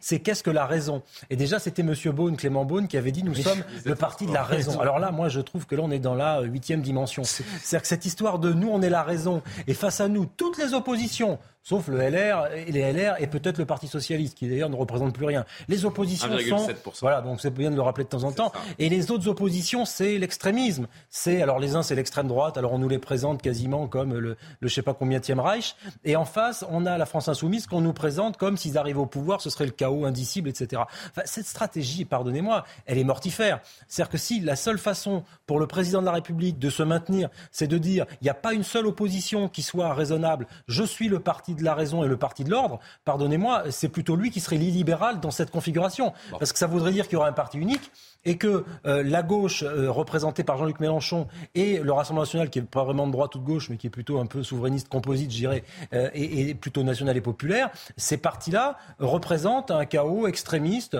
et donc n'auraient pas voix au chapitre. Je trouve ça dangereux. Moi, je pense que toutes les oppositions se valent et je pense que le président joue un jeu qui n'est pas très très bon pour la démocratie. Il est 23h08 sur CNews. Retour à présent sur les violents affrontements entre manifestants et forces de l'ordre qui ont eu lieu ce week-end. Vous avez certainement vu ces images tout le week-end donc dans les deux Sèvres. Des milliers de militants venus de toute la France, de l'étranger également, étaient sur place. La manifestation un temps pacifique a tourné à l'affrontement. Plusieurs blessés graves sont à déplorer des deux côtés et deux manifestants sont encore au moment où on se parle donc entre la vie et la mort. Les images et le résumé de ce qui s'est passé, c'est Lia Barotte, Marine Sabourin, Chloé Tarka. Des champs de culture transformés en champs de bataille. Jets de projectiles, tirs de mortiers ou d'explosifs ont été utilisés par au moins un millier d'activistes radicaux. Certains ont incendié plusieurs véhicules de gendarmerie. De nombreuses armes ont également été découvertes lors de contrôles routiers. Des scènes de violence condamnées par Gérald Darmanin qui pointent du doigt le silence de certains élus d'extrême gauche. Personne ne peut accepter les silences et personne ne peut accepter de se taire quand on est un élu de la République, quand on est un responsable devant cette violence qui se déchaîne, totalement désinhibée est absolument insupportable. Les manifestants présents dénoncent le projet de stockage d'eau puisé dans les nappes superficielles en hiver qui permettrait d'alimenter les cultures intensives. Plus de 4000 grenades lacrymogènes et de désencerclement ont été utilisées ce week-end. Une réponse démesurée selon les participants. Il y a des familles qui viennent pour, euh, juste pour dire ben, euh, en fait l'eau elle appartient à tout le monde. Et euh, de voir ces forces qui sont mobilisées contre ça, c'est complètement absurde. Je crois que ce gouvernement est, est complètement dans cette logique-là d'instrumentaliser la violence tout en la déclenchant. Au total, plus d'une quarantaine de gendarmes et policiers ont été blessés. Les manifestants, quant à eux, font état de plusieurs blessés également. Grégory Joron, qu'est-ce qu'elles disent, ces images de Sainte-Soline ce week-end, du degré de violence atteint dans notre euh, pays? Vous qui avez été euh, CRS pendant de nombreuses années, vous avez déjà vu ça?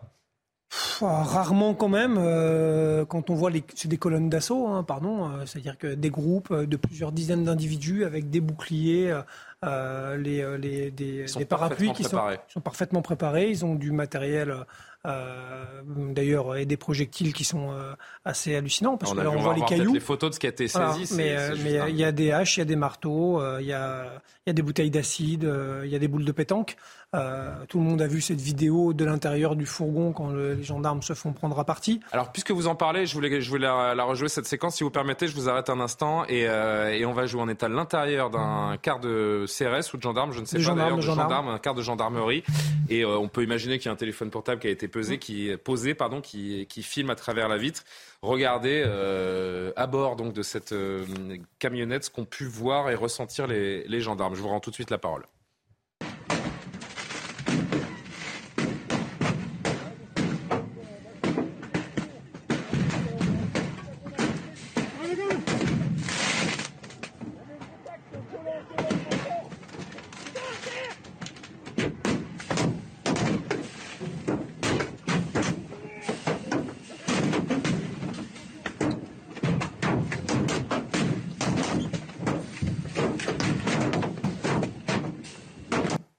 Incroyable. Hein. C'est, euh, on a l'impression d'être dans un jeu vidéo, sauf que c'est, y a rien de plus réel en fait. Oui, oui, c'est, euh, c'est, euh, c'est bah, je pense que ça symbolise bien justement la, la, journée. Alors moi, j'aimerais rappeler quand même deux ou trois choses. Cette manifestation, elle était interdite.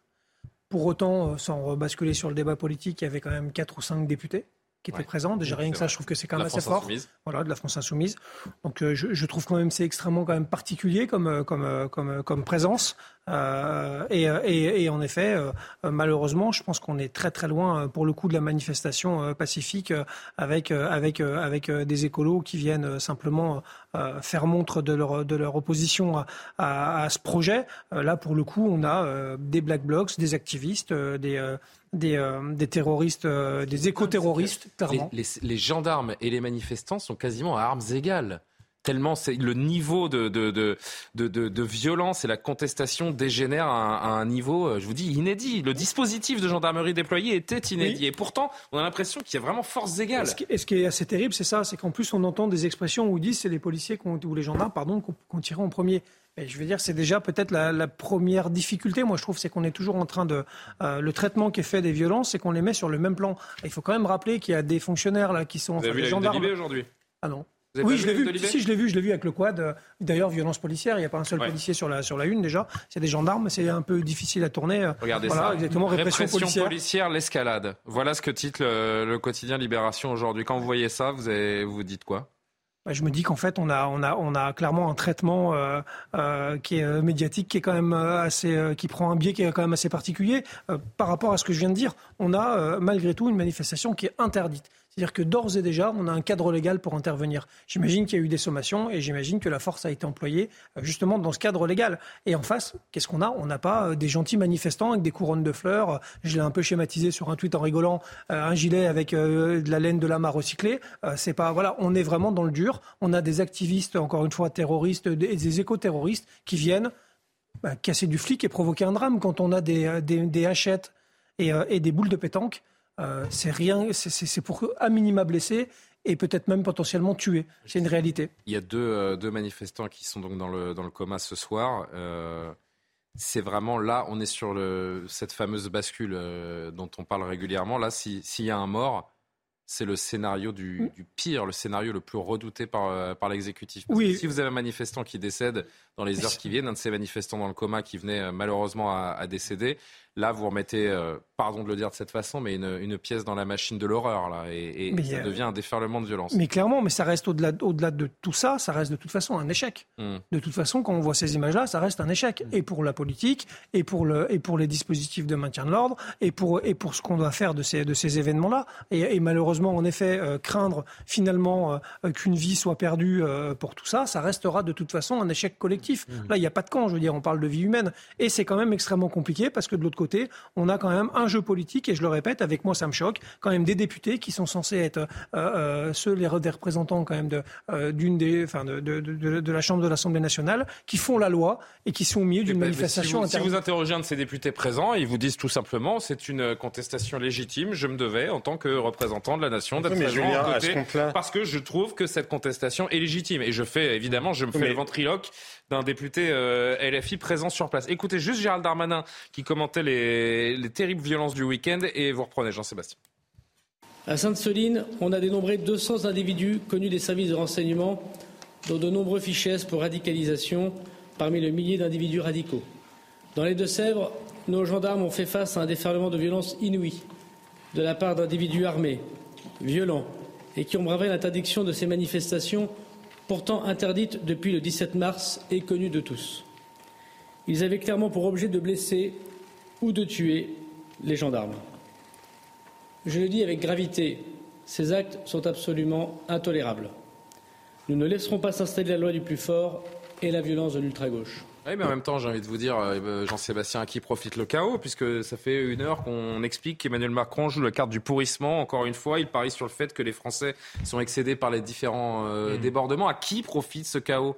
Je crois qu'il faut quand même vraiment distinguer euh, Sainte-Soline du. Oui, sauf que si vous avez un embrasement du pays, que l'un des deux manifestants non, mais je suis malheureusement je suis d'accord avec vous avez un mouvement global qui va Julien, je vous ai dit hein. tout à l'heure que, de mon point de vue, le gouvernement, euh, la balance du bilan avantage-inconvénient à maintenir cette réforme, elle penche clairement du côté des inconvénients. Maintenant, en revanche, je pense que c'est très important ce que disait Gérald Darmanin. Par ailleurs, il a reconnu quand même que des ordres n'avaient pas, avaient pu ne pas être respectés et il faudra que des enquêtes soient menées parce que c'est ce qui doit se passer dans une république, mais sur la question de la légitimité. Mais c'est complètement délirant l'argument de la légitimité. Alors déjà, il y a l'hypocrisie de dire il n'y avait rien à défendre, s'il n'y avait pas eu de policiers, il n'y aurait pas eu de heurts. Ben si, parce qu'il voulait installer une nouvelle ZAD. Il voulait pas détruire un trou, il voulait installer une nouvelle ZAD. Donc installer une nouvelle ZAD, c'est tolérer une nouvelle zone d'illégalité. Et la légitimité, mais dans ce cas-là, si on accepte que Marine Tondelier aille manifester et elle dit ah oui mais il y avait moi j'y suis allé j'y suis allé dans un esprit pacifique oui en acceptant l'invitation d'associations qui sont connues pour leur violence. Donc arrêtons avec la complaisance vis-à-vis de l'extrême gauche. Et je vous disais sur la légitimité, mais à ce compte-là, qu'est-ce qui empêcherait des gens qui seraient opposés à l'avortement d'aller bloquer des, médecins qui pratiquaient l'avortement? Qu'est-ce qui empêcherait des mouvements d'aller bloquer des écoles qui, par exemple, euh, déploieraient des programmes sur les études de genre? Qu'est-ce qui empêcherait Enfin, mmh, la, la, liste est longue comme ça. Si chacun voit la légitimité à sa porte en oubliant euh, que, et en plus en refusant d'être Antigone, parce que c'est quand même ça qui est magnifique, c'est qu'après s'ils se prennent un coup de matraque, ils viennent pleurer. Ben non, Antigone, elle accepte, elle accepte, elle voit la légitimité justement en dehors de la légalité et elle accepte le châtiment qui va avec il y a un moment. Alors, on ne peut pas avoir le vous finissiez comme ça parce que je voudrais qu'on regarde ce, ce plateau d'Amaury Bucco du service police-justice parce que je vous disais il y a deux manifestants, un de 32, un de 34 ans qui sont dans, dans le coma et, et, on le déplore tous. Euh, mais ce qui est intéressant également, c'est de voir le, le profil de ces, euh, de ces deux hommes qui étaient venus donc euh, en découdre. Euh, l'un des deux, le premier dont on a appris le, le, coma à 32 ans, il est originaire de, de Toulouse et Amaury Bucco nous en dit un petit peu plus sur son profil. On en sait plus sur le profil d'un des hommes gravement blessés ce week-end à Sainte-Soline en marge de la manifestation interdite contre les bassines. Alors, les circonstances de ces blessures restent encore à déterminer. Euh, cet homme est toujours en urgence absolue, euh, mais ce que l'on sait hein, sur son profil de source policière, c'est qu'il s'agit euh, d'un membre actif et chevronné de l'ultra-gauche, hein, puisque cet homme âgé d'une trentaine d'années, eh était fiché S depuis euh, plusieurs années. Son parcours de militant violence commence en réalité en 2011 avec l'attaque des locaux de la protection judiciaire de la jeunesse. Euh, c'était dans le sud-est de la France et pour cela, eh bien, cet homme, il avait été passé deux mois durant en détention provisoire. Par la suite, il avait participé aux contestations violentes, là encore, contre le euh, G7 à Biarritz, puis à la ZAD de Notre-Dame-des-Landes et enfin de plusieurs participations à Toulouse aux côtés de Black Blocs avant donc euh, bien de se rendre à Sainte-Solide ce week-end au, milieu de, 1000 autres euh, éléments radicaux. Hein. ce sont euh, les chiffres du ministère de l'Intérieur, dont des fichiers S, éléments radicaux qui sont encore à redouter ce mardi, puisqu'ils pourraient à nouveau sévir lors de cette dixième journée de mobilisation contre la réforme des retraites. Et j'ajoute, c'est une information CNews, que le deuxième blessé est âgé de 34 ans, connu également de la police pour vente de stupéfiants, recel de vol. Il est connu de renseignements territoriaux pour être dans la mouvance ultra-gauche, pour être un ultra-jaune et euh, un anti-vax. Il ne s'agit pas euh, pour reprendre ce terme, de légitimer euh, quoi que ce soit, parce que c'est terrible et ça ne devrait jamais arriver. Et on pense à ces deux hommes et on espère de tout cœur qu'ils s'en sortiront. Mais vous avez 200 fichiers S dans cette manifestation, Grégory Joron, des individus qui n'étaient pas là par hasard. Savaient ce qu'ils y trouveraient.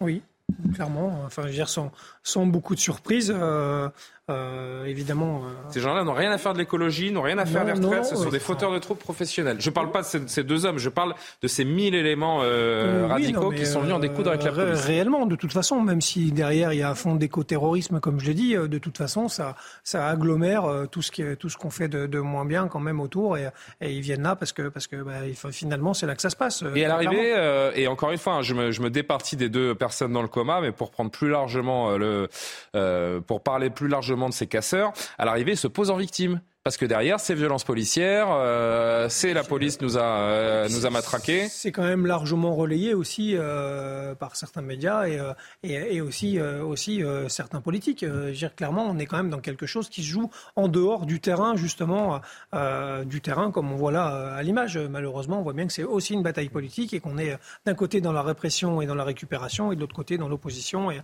et le fait de dénoncer, c'est quand même et au milieu il y a les policiers. Juste un mot avant d'entendre les autres, Grégory, parce qu'il y a quelque chose que j'ai du mal. Peut-être que c'est une question bête, j'en sais rien, mais euh, comment euh, ce qui on dit depuis tout à l'heure, là, depuis cet après-midi, ou même je crois que c'était, on l'a appris hier, qu'il y avait 200 fichiers S. Si vous savez qu'il y a 200 fichiers S, ça veut dire que vous les avez identifiés. C'est-à-dire que vous avez leurs identités. Sinon, vous ne pouvez pas sortir comme ça du chapeau qu'il y avait 200 fichiers S. Donc il y a des gens, ils sont 200, ils sont identifiés, ils sont fichiers S. Pourquoi on ne les arrête pas? Si, si on les a identifiés, c'est qu'ils sont identifiés. Dans quel cadre légal, en fait, on les arrête? Un fichier S sur une manifestation euh, non, euh, non autorisée, on peut rien lui dire. Euh, pas plus qu'un fichier PAS. En fait, un fichier S, c'est pas, c'est pas, c'est pas, ça permet pas d'avoir un cadre légal pour interpeller. C'est un, c'est un renseignement. C'est pas une question bête. C'est simplement un fichier qui permet d'avoir des renseignements euh, sur les personnes. Et d'ailleurs, vous avez des fichiers S que mes collègues contrôlent régulièrement, sur lesquels euh, il faut, quand on voit la fiche qui s'affiche quand on est dans le contrôle, c'est simplement euh, l'intérêt de cette fiche-là, c'est de, de, pouvoir être accrémenté d'éléments justement au gré de, de, la vie du fichier S, pardon. Mais quand il est contrôlé à un endroit par des fonctionnaires de police, bah, des fois ils en font pas cas parce qu'il n'y a pas besoin de, il y a pas besoin d'avoir une action derrière et simplement ils disent bah tiens cette personne-là a été contrôlée à cet endroit-là avec en compagnie de telle personne et telle personne. Mais, on aurait euh, c'est dingue. Mais ça paraît fou pour. Euh, non, non, mais on aurait le kidam, j'ai envie de dire. On aurait tout de même pu et on aurait même dû euh, inventer un cadre légal. C'est possible, vous le savez bien, pour les hooligans, par exemple, dans le football. Donc pourquoi pas pour cette menace qui paraît sans doute encore plus grande? Parce qu'aujourd'hui, ah je crois qu'il faut le dire, il y a un véritable problème avec l'extrême gauche. On s'est beaucoup focalisé sur l'extrême droite, qui aujourd'hui en France est surtout composée de, de pieds nickelés. Euh, je crois qu'on on, est, on a devant nous euh, une véritable violence organisée euh, de, de, gens qui ont véritablement un, un projet de renversement Et le pire, de, que ces gens on va les retrouver demain dans les rues de Paris ou dans une Et donc, on aurait pu imaginer un cadre légal, puisqu'ils ont déjà été interpellés pour la plupart dans d'autres manifestations, euh, et faire en sorte qu'ils pointent, et que s'ils pointent pas, euh, on puisse les arrêter. Donc là, il y a une sous-estimation. tout à l'heure, mais de la menace pour une raison que j'ignore, peut-être par complaisance, peut-être parce que le, par complaisance profite, euh, oui, par complaisance euh, de, de, toute manière. Et d'ailleurs, une complaisance à géométrie pas variable. Je parlais de, de l'extrême droite tout à l'heure, sans même parler de, de l'extrême droite. Je, quand je me souviens de la manière, et je le dis d'autant plus tranquillement que c'est moi j'ai pas du tout participé à ce combat mais la manière dont ont été traités les gens dans la manif pour tous des milliers de Français des gens des familles avec des les veilleurs pacifiques. qui étaient traités de factieux c'est honteux. Euh, et là il y a une défaillance totale de, de l'État puisque c'est la, la, la, sécurité de, euh, de, de, la France qui est euh, qui est en, en, cause et en jeu. Donc il y a, y a, une responsabilité majeure de l'État dans et cette les attestations et il est temps de faire évoluer le cadre légal et je vous rejoins et les attestations Covid, si on est capable de demander aux Français ça, c'est qu'on s'assoit quand même largement sur les libertés publiques. Exactement. Euh, c'est du Donc là, là encore une fois, le parti de l'ordre, oui, pour les vaccins, pour les, pour les masques, mais pas pour les choses certaine frange politique qui attiserait ou pas le, le feu. Le tweet de Jean-Luc Mélenchon euh, ce week-end. Assez de violence policière à Sainte-Soline, assez, dit le leader de la France insoumise. Sans les Bravem, sans ce risque, il ne se passerait absolument rien d'autre qu'une marche dans les champs. Aucun mot, bien sûr, sur les violences commises par les manifestants. Ça vous surprend pas de la part du patron de l'EFI non, j'ai fait une humble réponse aussi. Moi, je suis pas fan de Twitter, mais je pense que ça méritait aussi une réaction. Ah, j'ai pas lu votre réponse. Euh, c'est normal, je n'ai pas beaucoup de visibilité, puis j'en cherche pas plus que ça. À vous en non, non, le faites pas, le faites pas, ça vaut pas le coup. Non, non, mais euh, non, mais très clairement, bah, de toute façon, il est sans surprise, il est là où on l'attend, hein, c'est-à-dire euh, dans l'excès. Qu'est-ce que vous lui avez répondu? Euh, J'ai dû lui répondre, je sais plus exactement. je lui ai répondu qu'il n'y avait pas de Bravem déjà à Sainte-Soline. C'est bien de nous vouloir nous charger à chaque fois, mais bon, il n'y a pas beaucoup de policiers au milieu du champ à Sainte-Soline, premièrement, euh, que qu'en fait, euh, sans marche, euh, il y aurait rien du tout, tout court. C'est même pas, euh, voilà, il y aurait plus que les champs, et que et que finalement, à la fin, je lui demandais lui à quel moment il allait prendre sa retraite. Voilà, mais vous savez, sur, alors juste, Elodie, un mot sur rien d'autre qu'une marche dans les champs. C'est clairement une, une façon de minimiser de la part de Jean-Luc Mélenchon cette action des, militants. Euh, pouvait-on s'attendre à autre chose de sa part? Non, pas franchement. Après, voilà, est-ce que quand vous allez marcher dans les champs, vous avez euh, une hache, des boules de pétanque, une cagoule et un bouclier Après, chacun fait les balades qu'il veut, mais c'est quand même euh, légèrement étonnant. Jean-Luc Mélenchon, il veut exister et il va utiliser de toute façon ce combat contre les retraites, contre les bassines, contre tous les éléments qui vont arriver pour exister parce qu'il a plus de mandat et donc il lui faut un espace médiatique, il faut qu'il puisse exister médiatiquement et donc il le fait en épousant tous ces combats.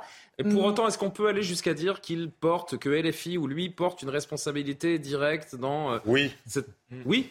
En ne dénonçant pas certaines euh, violences, notamment. Là, dans son tweet, il parle, euh, comme il le fait systématiquement, de violences policières. Il n'y a jamais de violence du côté des manifestants quand on écoute Jean-Luc Mélenchon. Mais, Julien, je, vous rends tout de suite la parole, Jean-Sébastien, et l'éditorial du, du, Figaro aujourd'hui, où travaille évidemment l'excellent Alexandre Devecchio, qui parlait aujourd'hui d'appel au soulèvement et à propos des députés et les filles de fossoyeurs de l'ordre républicain qui prônent ouvertement la sédition. Mais Julien, je vous, en parle très régulièrement. Souvenez-vous, vous avez parlé de François Ruffin citant Saint-Just à l'Assemblée nationale. Oui. Quand Jean-Luc Mélenchon dit la police tue, c'est quoi? C'est acclimater les esprits au fait que la police, en tant qu'institution républicaine, n'est pas légitime. Mais pas juste parce qu'il cherche à séduire les voix euh, de je ne sais quel habitant euh, des quartiers. C'est très au-delà de ça. C'est une vraie vision insurrectionnelle parce qu'il s'agit de dire quand il y aura le clash, justement, le chaos, l'insurrection que cherche Jean-Luc Mélenchon. Encore une fois, ça n'est pas toute la gauche, c'est pas toute la NUPS, et ça n'est pas toute la France insoumise. Il y a des gens qui sont parfaitement républicains, mais il y en a aussi qui sont dans cette stratégie de l'insurrection. Si vous discréditez la légitimité de la police en tant qu'institution républicaine, alors le jour où effectivement vous avez des manifestants qui se heurtent à la police, eh ben vous considérez que c'est un heurt politique et que ça n'est plus une institution républicaine qui est simplement en train de maintenir l'ordre, alors que pourtant c'est prévu dans la Déclaration des droits de l'homme. Hein. Regardez la Déclaration des droits de l'homme de 1789, l'article 12, il prévoit justement l'existence d'une force publique, ce que Jean-Luc Mélenchon se garde bien de retenir, parce que, encore une fois, il considère que tout ça, ce sont des institutions bourgeoises et que ce qui l'intéresse, c'est de mettre le système à bas. Encore l'ultra-gauche n'a plus de limite, Paul Melun? Ben, En tout cas, si vous voulez, l'ultra-gauche, en tout cas cette ultra-gauche-là, moi, il y a un autre Il y a plusieurs ultra-gauches? Bah, il, y en a plusieurs, c'est très compliqué. C'est comme ce qu'on appelle vulgairement l'ultra-droite faudrait là aussi faire dans la dentelle. Nébuleuse. Oui, et étudier, c'est comme si vous étudiez le 6 février 34, par exemple, pour les factions d'extrême droite à l'époque ou l'antiparlementarisme, il y a une myriade de gens. Mais en tout cas, ils sont tous mus par la même chose aujourd'hui, cette ultra-gauche qui est présente à Sainte-Soline. C'est aussi une forme d'inculture patente. C'est-à-dire que ce sont des gens qui s'en viennent se mobiliser, soi-disant, pour la planète, pour l'écologie. Et voyez. viennent saccager un champ. Voilà, on est tous obligés de parler de gens qui saccagent des champs, euh, qui fichent en l'air euh, des installations qui mettent la pagaille. Et on n'a jamais ces députés insoumis, ou très rarement, euh, en tout cas très peu d'entre eux, qui vont venir nous proposer un projet viable pour la gestion de l'eau. Parce que là, derrière ces violences euh, qui attirent Parce toute la lumière... On, on, oublie presque quelle est la problématique. Hein. Ce sont des retenues d'eau pour les agriculteurs pour nourrir les Français. Vous me voyez venir, Julien, ah c'est précisément cela. C'est que euh, les paysans, moi je connais bien les Deux-Sèvres, j'y habite, les paysans des Deux-Sèvres, ils ont eu des problèmes immenses d'irrigation de leur sol ces derniers étés. Le dernier été, vous alliez dans un champ de blé, de maïs, de colza, vous aviez les champs qui étaient craquelés les nappes phréatiques étaient asséchées, ils ne pouvaient pas pomper dans les rivières, donc ils réfléchissent. Je ne dis pas que les grandes bassines sont une bonne solution. Moi, à titre personnel, j'y suis plutôt euh, non pas opposé, mais ça nécessiterait une mise en régie, un partage, que l'État s'en mêle, qu'il y ait de la démocratie écologique. une coopérative. Il y a mille choses à faire, oui, mais une mm. coopérative avec des très grands exploitants. Et les petits exploitants, eux, ils vont être un peu plus en galère, si je puis dire. Donc, il y a une myriade de sujets. Mais moi, j'aimerais bien que la paresse intellectuelle d'une partie de la NUPES, notamment des Insoumis, soit pas seulement de beugler contre la police et d'inciter des casseurs, des voyous et des violents à mettre le pays par terre, mais qui se creusent un peu les méninges pour réfléchir à la façon dont on peut gérer l'eau, réfléchir à l'écologie avec le fond. Quasiment 23h30, on fait notre dernier appel à l'actualité euh, avant la fin de ce soir info avec Isabelle Piboulot et on se retrouve tout de suite. Dixième journée de manifestation contre la réforme des retraites. Demain, 13 000 policiers et gendarmes seront mobilisés, dont 5 500 à Paris. Un dispositif de sécurité inédit annoncé par Gérald Darmanin. Dans ce contexte de violence dans le pays, le ministre de l'Intérieur appelle chacun et chacune au calme. Selon lui, plus de 1000 éléments radicaux pourraient prendre part à la manifestation dans la capitale. En Israël, le processus d'adoption de la réforme de la justice est en pause la prochaine session parlementaire s'ouvrira après les fêtes de la Pâque juive qui ont lieu du 5 au 13 avril. Benjamin Netanyahu l'a annoncé après des consultations avec certains partenaires de la coalition au pouvoir. La réforme était en cours d'examen au Parlement mais contestée par la population depuis près de trois mois. Et puis si vous l'avez raté, retour sur ce but magistral à Dublin. L'équipe de France s'est imposée 1-0 face à l'Irlande à la Viva Stadium pour les qualifications de l'Euro 2024. Délivrance à la 50e minute sur une frappe exceptionnelle de Benjamin Pavard pour sa première titularisation depuis le Mondial 2022. Après leur succès 4-0 de vendredi contre les Pays-Bas, les Bleus restent donc en tête du groupe B.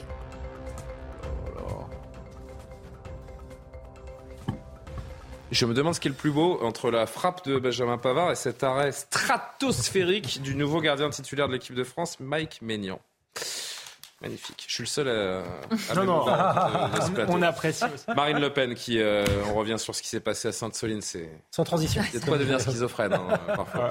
Marine Le Pen qui a dénoncé aujourd'hui, et je reprends mon sérieux, la complaisance des gouvernements depuis dix ans envers les milices d'extrême gauche qui ont sévi, selon elle, samedi à Sainte-Soline. Elle a mis en garde contre l'écoterrorisme qui sera la prochaine étape. Selon elle, depuis dix ans, on l'a vu, voilà, nous exhortons les, les pouvoirs. Les groupes sont maintenant armés, organisés, internationalisés représente un danger réel et actuel. L'écoterrorisme sera la prochaine mmh. étape. Éric Ciotti, avant que vous réagissiez, il y a quelques centaines d'activistes qui veulent tuer du flic à chaque manifestation, détruire nos institutions. Il est temps que ce combat devienne une priorité nationale à l'égard du combat contre le terrorisme islamiste, réclame le président euh, LR. C'était dans un entretien au Figaro. Ces activistes veulent tuer du flic. C'est du terrorisme d'extrême gauche, d'une certaine façon. Vous confirmez, euh, Grégory Joron? Oui, alors sans, euh, moi je ne vais pas être euh, voilà, dans, l'opposition politique ou quoi que ce soit, juste un regard. L'écoterrorisme de Marine Le Pen, c'est un mot que vous. Oui, bah, je l'ai employé, hein, donc, euh, mais je pense que je pense que il faut à un moment donné, il faut regarder les choses en face. Il n'y a pas de camp quand on est, quand on regarde justement ces choses de cette manière-là. C'est factuel. Aujourd'hui, c'est internationalisé, c'est vrai, c'est organisé, c'est vrai, on l'a vu. c'est problématique, c'est le moins qu'on puisse dire.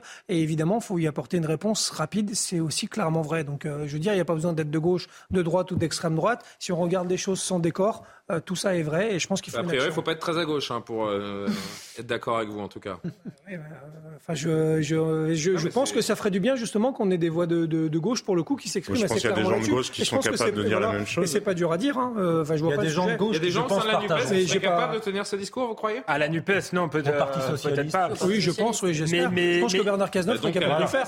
Mais ça a déjà existé le terrorisme d'extrême gauche, on l'a oublié, Action Directe en Italie. Il n'y a pas si longtemps. C'est quelque chose, voilà, de, qui, et qui, à mon avis, effectivement, pourrait ressurgir euh, avec, euh, avec euh, l'écologie qui n'a plus rien de, de babacool, hélas.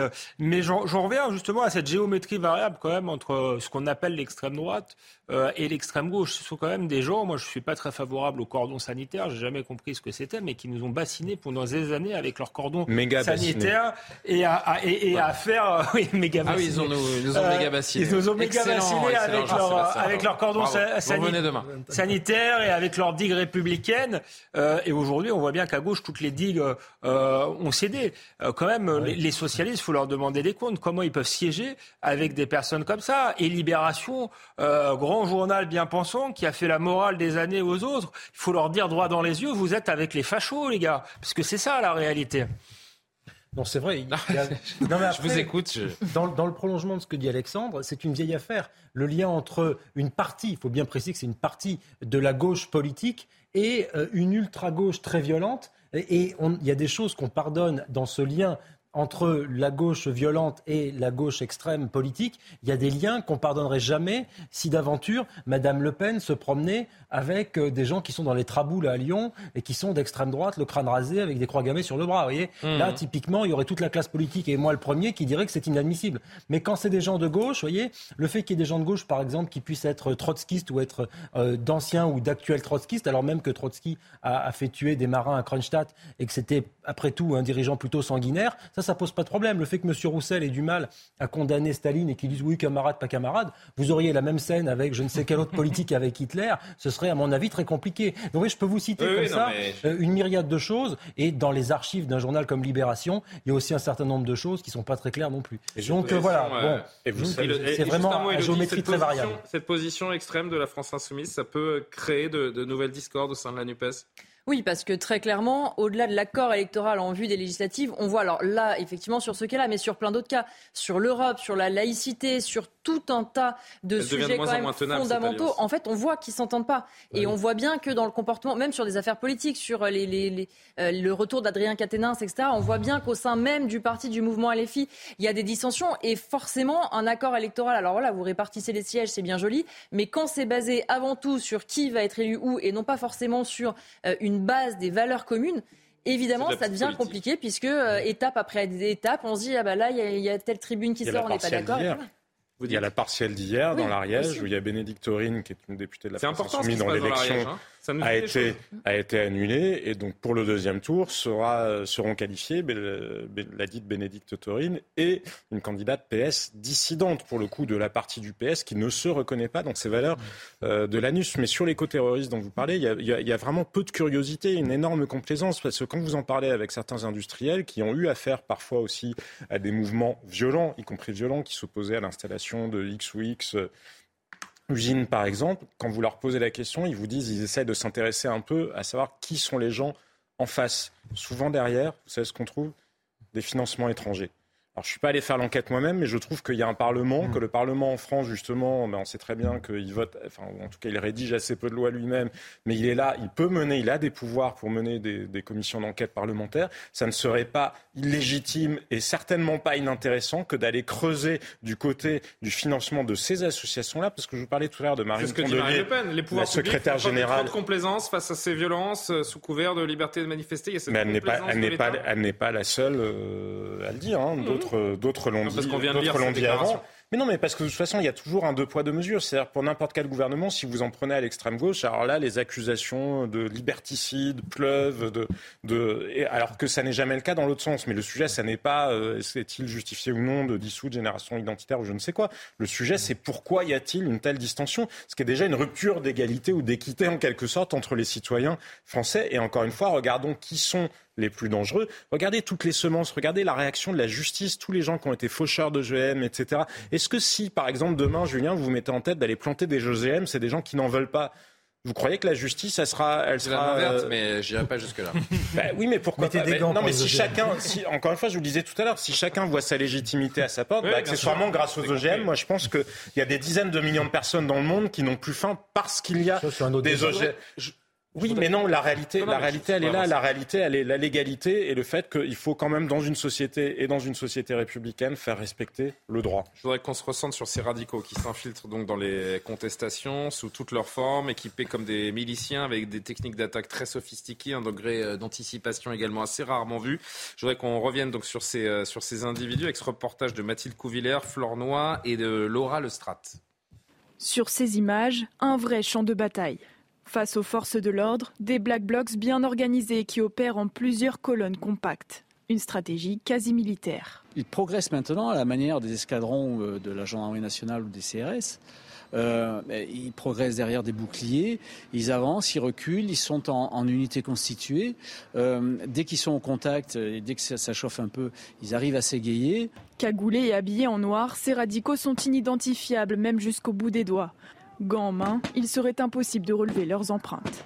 Ces Black Blocs sont également mieux équipés. Les parapluies et boucliers les protègent des munitions et leur banderole plus épaisse leur permet d'avancer sur le terrain. Un mode opératoire bien rodé qui a nécessité une préparation en amont. Alors ils sont entraînés, c'est-à-dire qu'ils vont euh, aussi dans, des camps pour tester des modes opératoires. J'imagine aussi qu'ils ont fait un retour d'expérience hein, de la précédente manifestation, comme nous l'avons fait en gendarmerie, pour justement se préparer. Ces radicaux sont venus plus lourdement équipés avec des armes directement destinées à blesser les forces de l'ordre. Parmi elles, 62 couteaux, 67 boules de pétanque et 20 bonbonnes de gaz. Saisies avant la manifestation, elles ont été recensées dans un communiqué du procureur de Poitiers. Grégory Joron, c'est ce qu'on appelle des casseurs professionnels. Et c'est dit au premier degré. Oui, clairement. C'est dit par euh, la porte-parole de la gendarmerie. Euh, c'est ce qu'on disait tout à l'heure. Ils vont s'entraîner dans des camps. Euh, il y a une vraie organisation. Il y a des, il y a des canaux qui, et des, des, messageries cryptées qui permettent de, de faire des boucles et, et d'appeler du renfort et se donner, de se donner rendez-vous justement. Quel est le degré de connaissance des, des, des pouvoirs publics, des forces de l'ordre sur ces, sur ces, je ne sais pas comment les appeler, ces, ces milices, ces ces groupuscules Ça reste du renseignement, donc euh, honnêtement assez précis quand même. On a quand même des, euh, la DGSI, les renseignements territoriaux.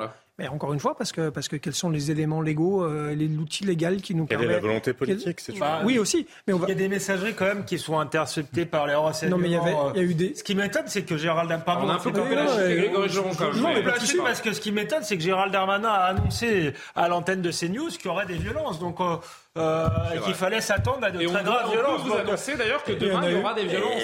C'est quand même. Oui, mais, mais là, là, il a été un peu plus loin et que le ministre de l'Intérieur dise euh, bah, il y aura des violences. On sait qu'il y a des activistes radicaux violents qui vont venir, mais on ne fait rien pour anticiper.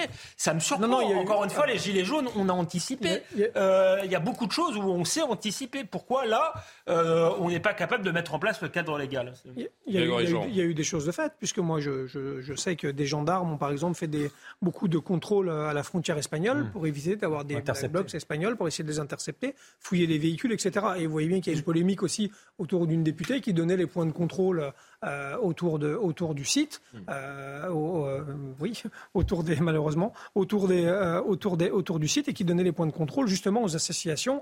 Alors, moi, on me fait croire qu'elles ne sont pas en lien. Bon, après, je veux bien le croire deux minutes, trop deux secondes même peut-être.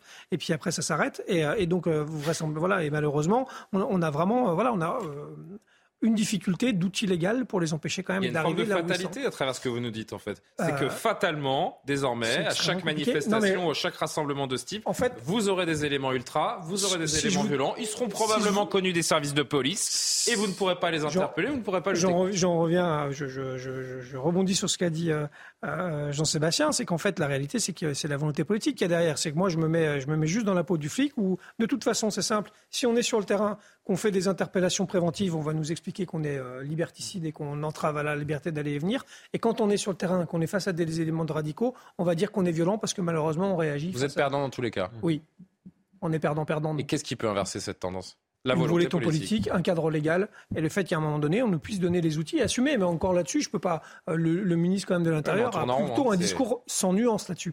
Là-dessus, moi, je le reconnais ça à chaque fois. Il a un soutien affirmé. Euh, il répète qu'on fait un boulot formidable et c'est tant mieux. C'est au moins ça. Il tourne pas le dos euh, aux hommes et aux femmes qui, tiennent, qui tiennent le terrain aujourd'hui. Et tant mieux. Et il le fait sans se forcer. Et c'est plutôt naturel. Et c'est déjà, c'est déjà beaucoup dans ces situations-là. Allez-y, Jean-Sébastien. Avec les gens de la majorité qui font des, qui continuent à nos au sein de la magistrature, au Conseil supérieur de la magistrature.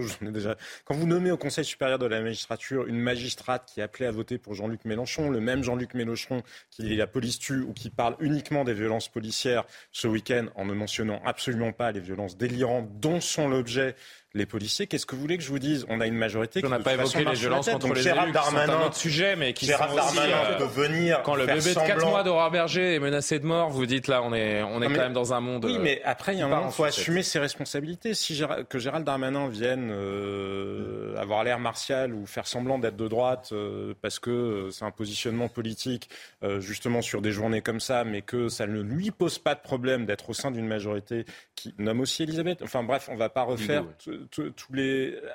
à un moment, c'est un problème. Quand vous avez des magistrats qui refusent, alors pas probablement pour Sainte-Soline, mais quand il y a des interpellations pour participation à un attroupement, y compris un attroupement armé, et que vous avez des magistrats qui refusent de poursuivre parce qu'ils considèrent qu'en réalité c'est un délit politique, là encore, vous avez des magistrats qui s'assoient sur la volonté du législateur. C'est dans le code pénal. vous savez que c'est pas, c'est dans le code pénal. C'est pas les policiers. Vous pouvez pas caractériser quand c'est des groupes et euh, que vous prenez des. Mais c'est pas juste. Des, mais Julien, ça n'est pas juste ça. Certains magistrats, pas tous, quand le syndicat de la magistrature lors des manifestations dit ce sont des interpellations politiques, pardon, c'est le syndicat de la magistrature. Alors il ne représente que 25%. Il ne représente pas tous les magistrats. Je sais bien, il ne représente que 25%. Oui, mais quand vous avez des nominations, quand vous avez des nominations dans la hiérarchie qui de facto ont tendance à valider cette vision-là des choses, ben, un dernier, je voudrais juste entendre un dernier extrait. Alain Bauer, qui était ce matin l'invité de Laurence euh, Ferrari, le, criminologue, qui explique le, basculement, ce qui a changé dans cette, euh, dans cette violence, dans les manifestations comme, euh, comme Sainte-Soline ou la mobilisation qui nous attend demain.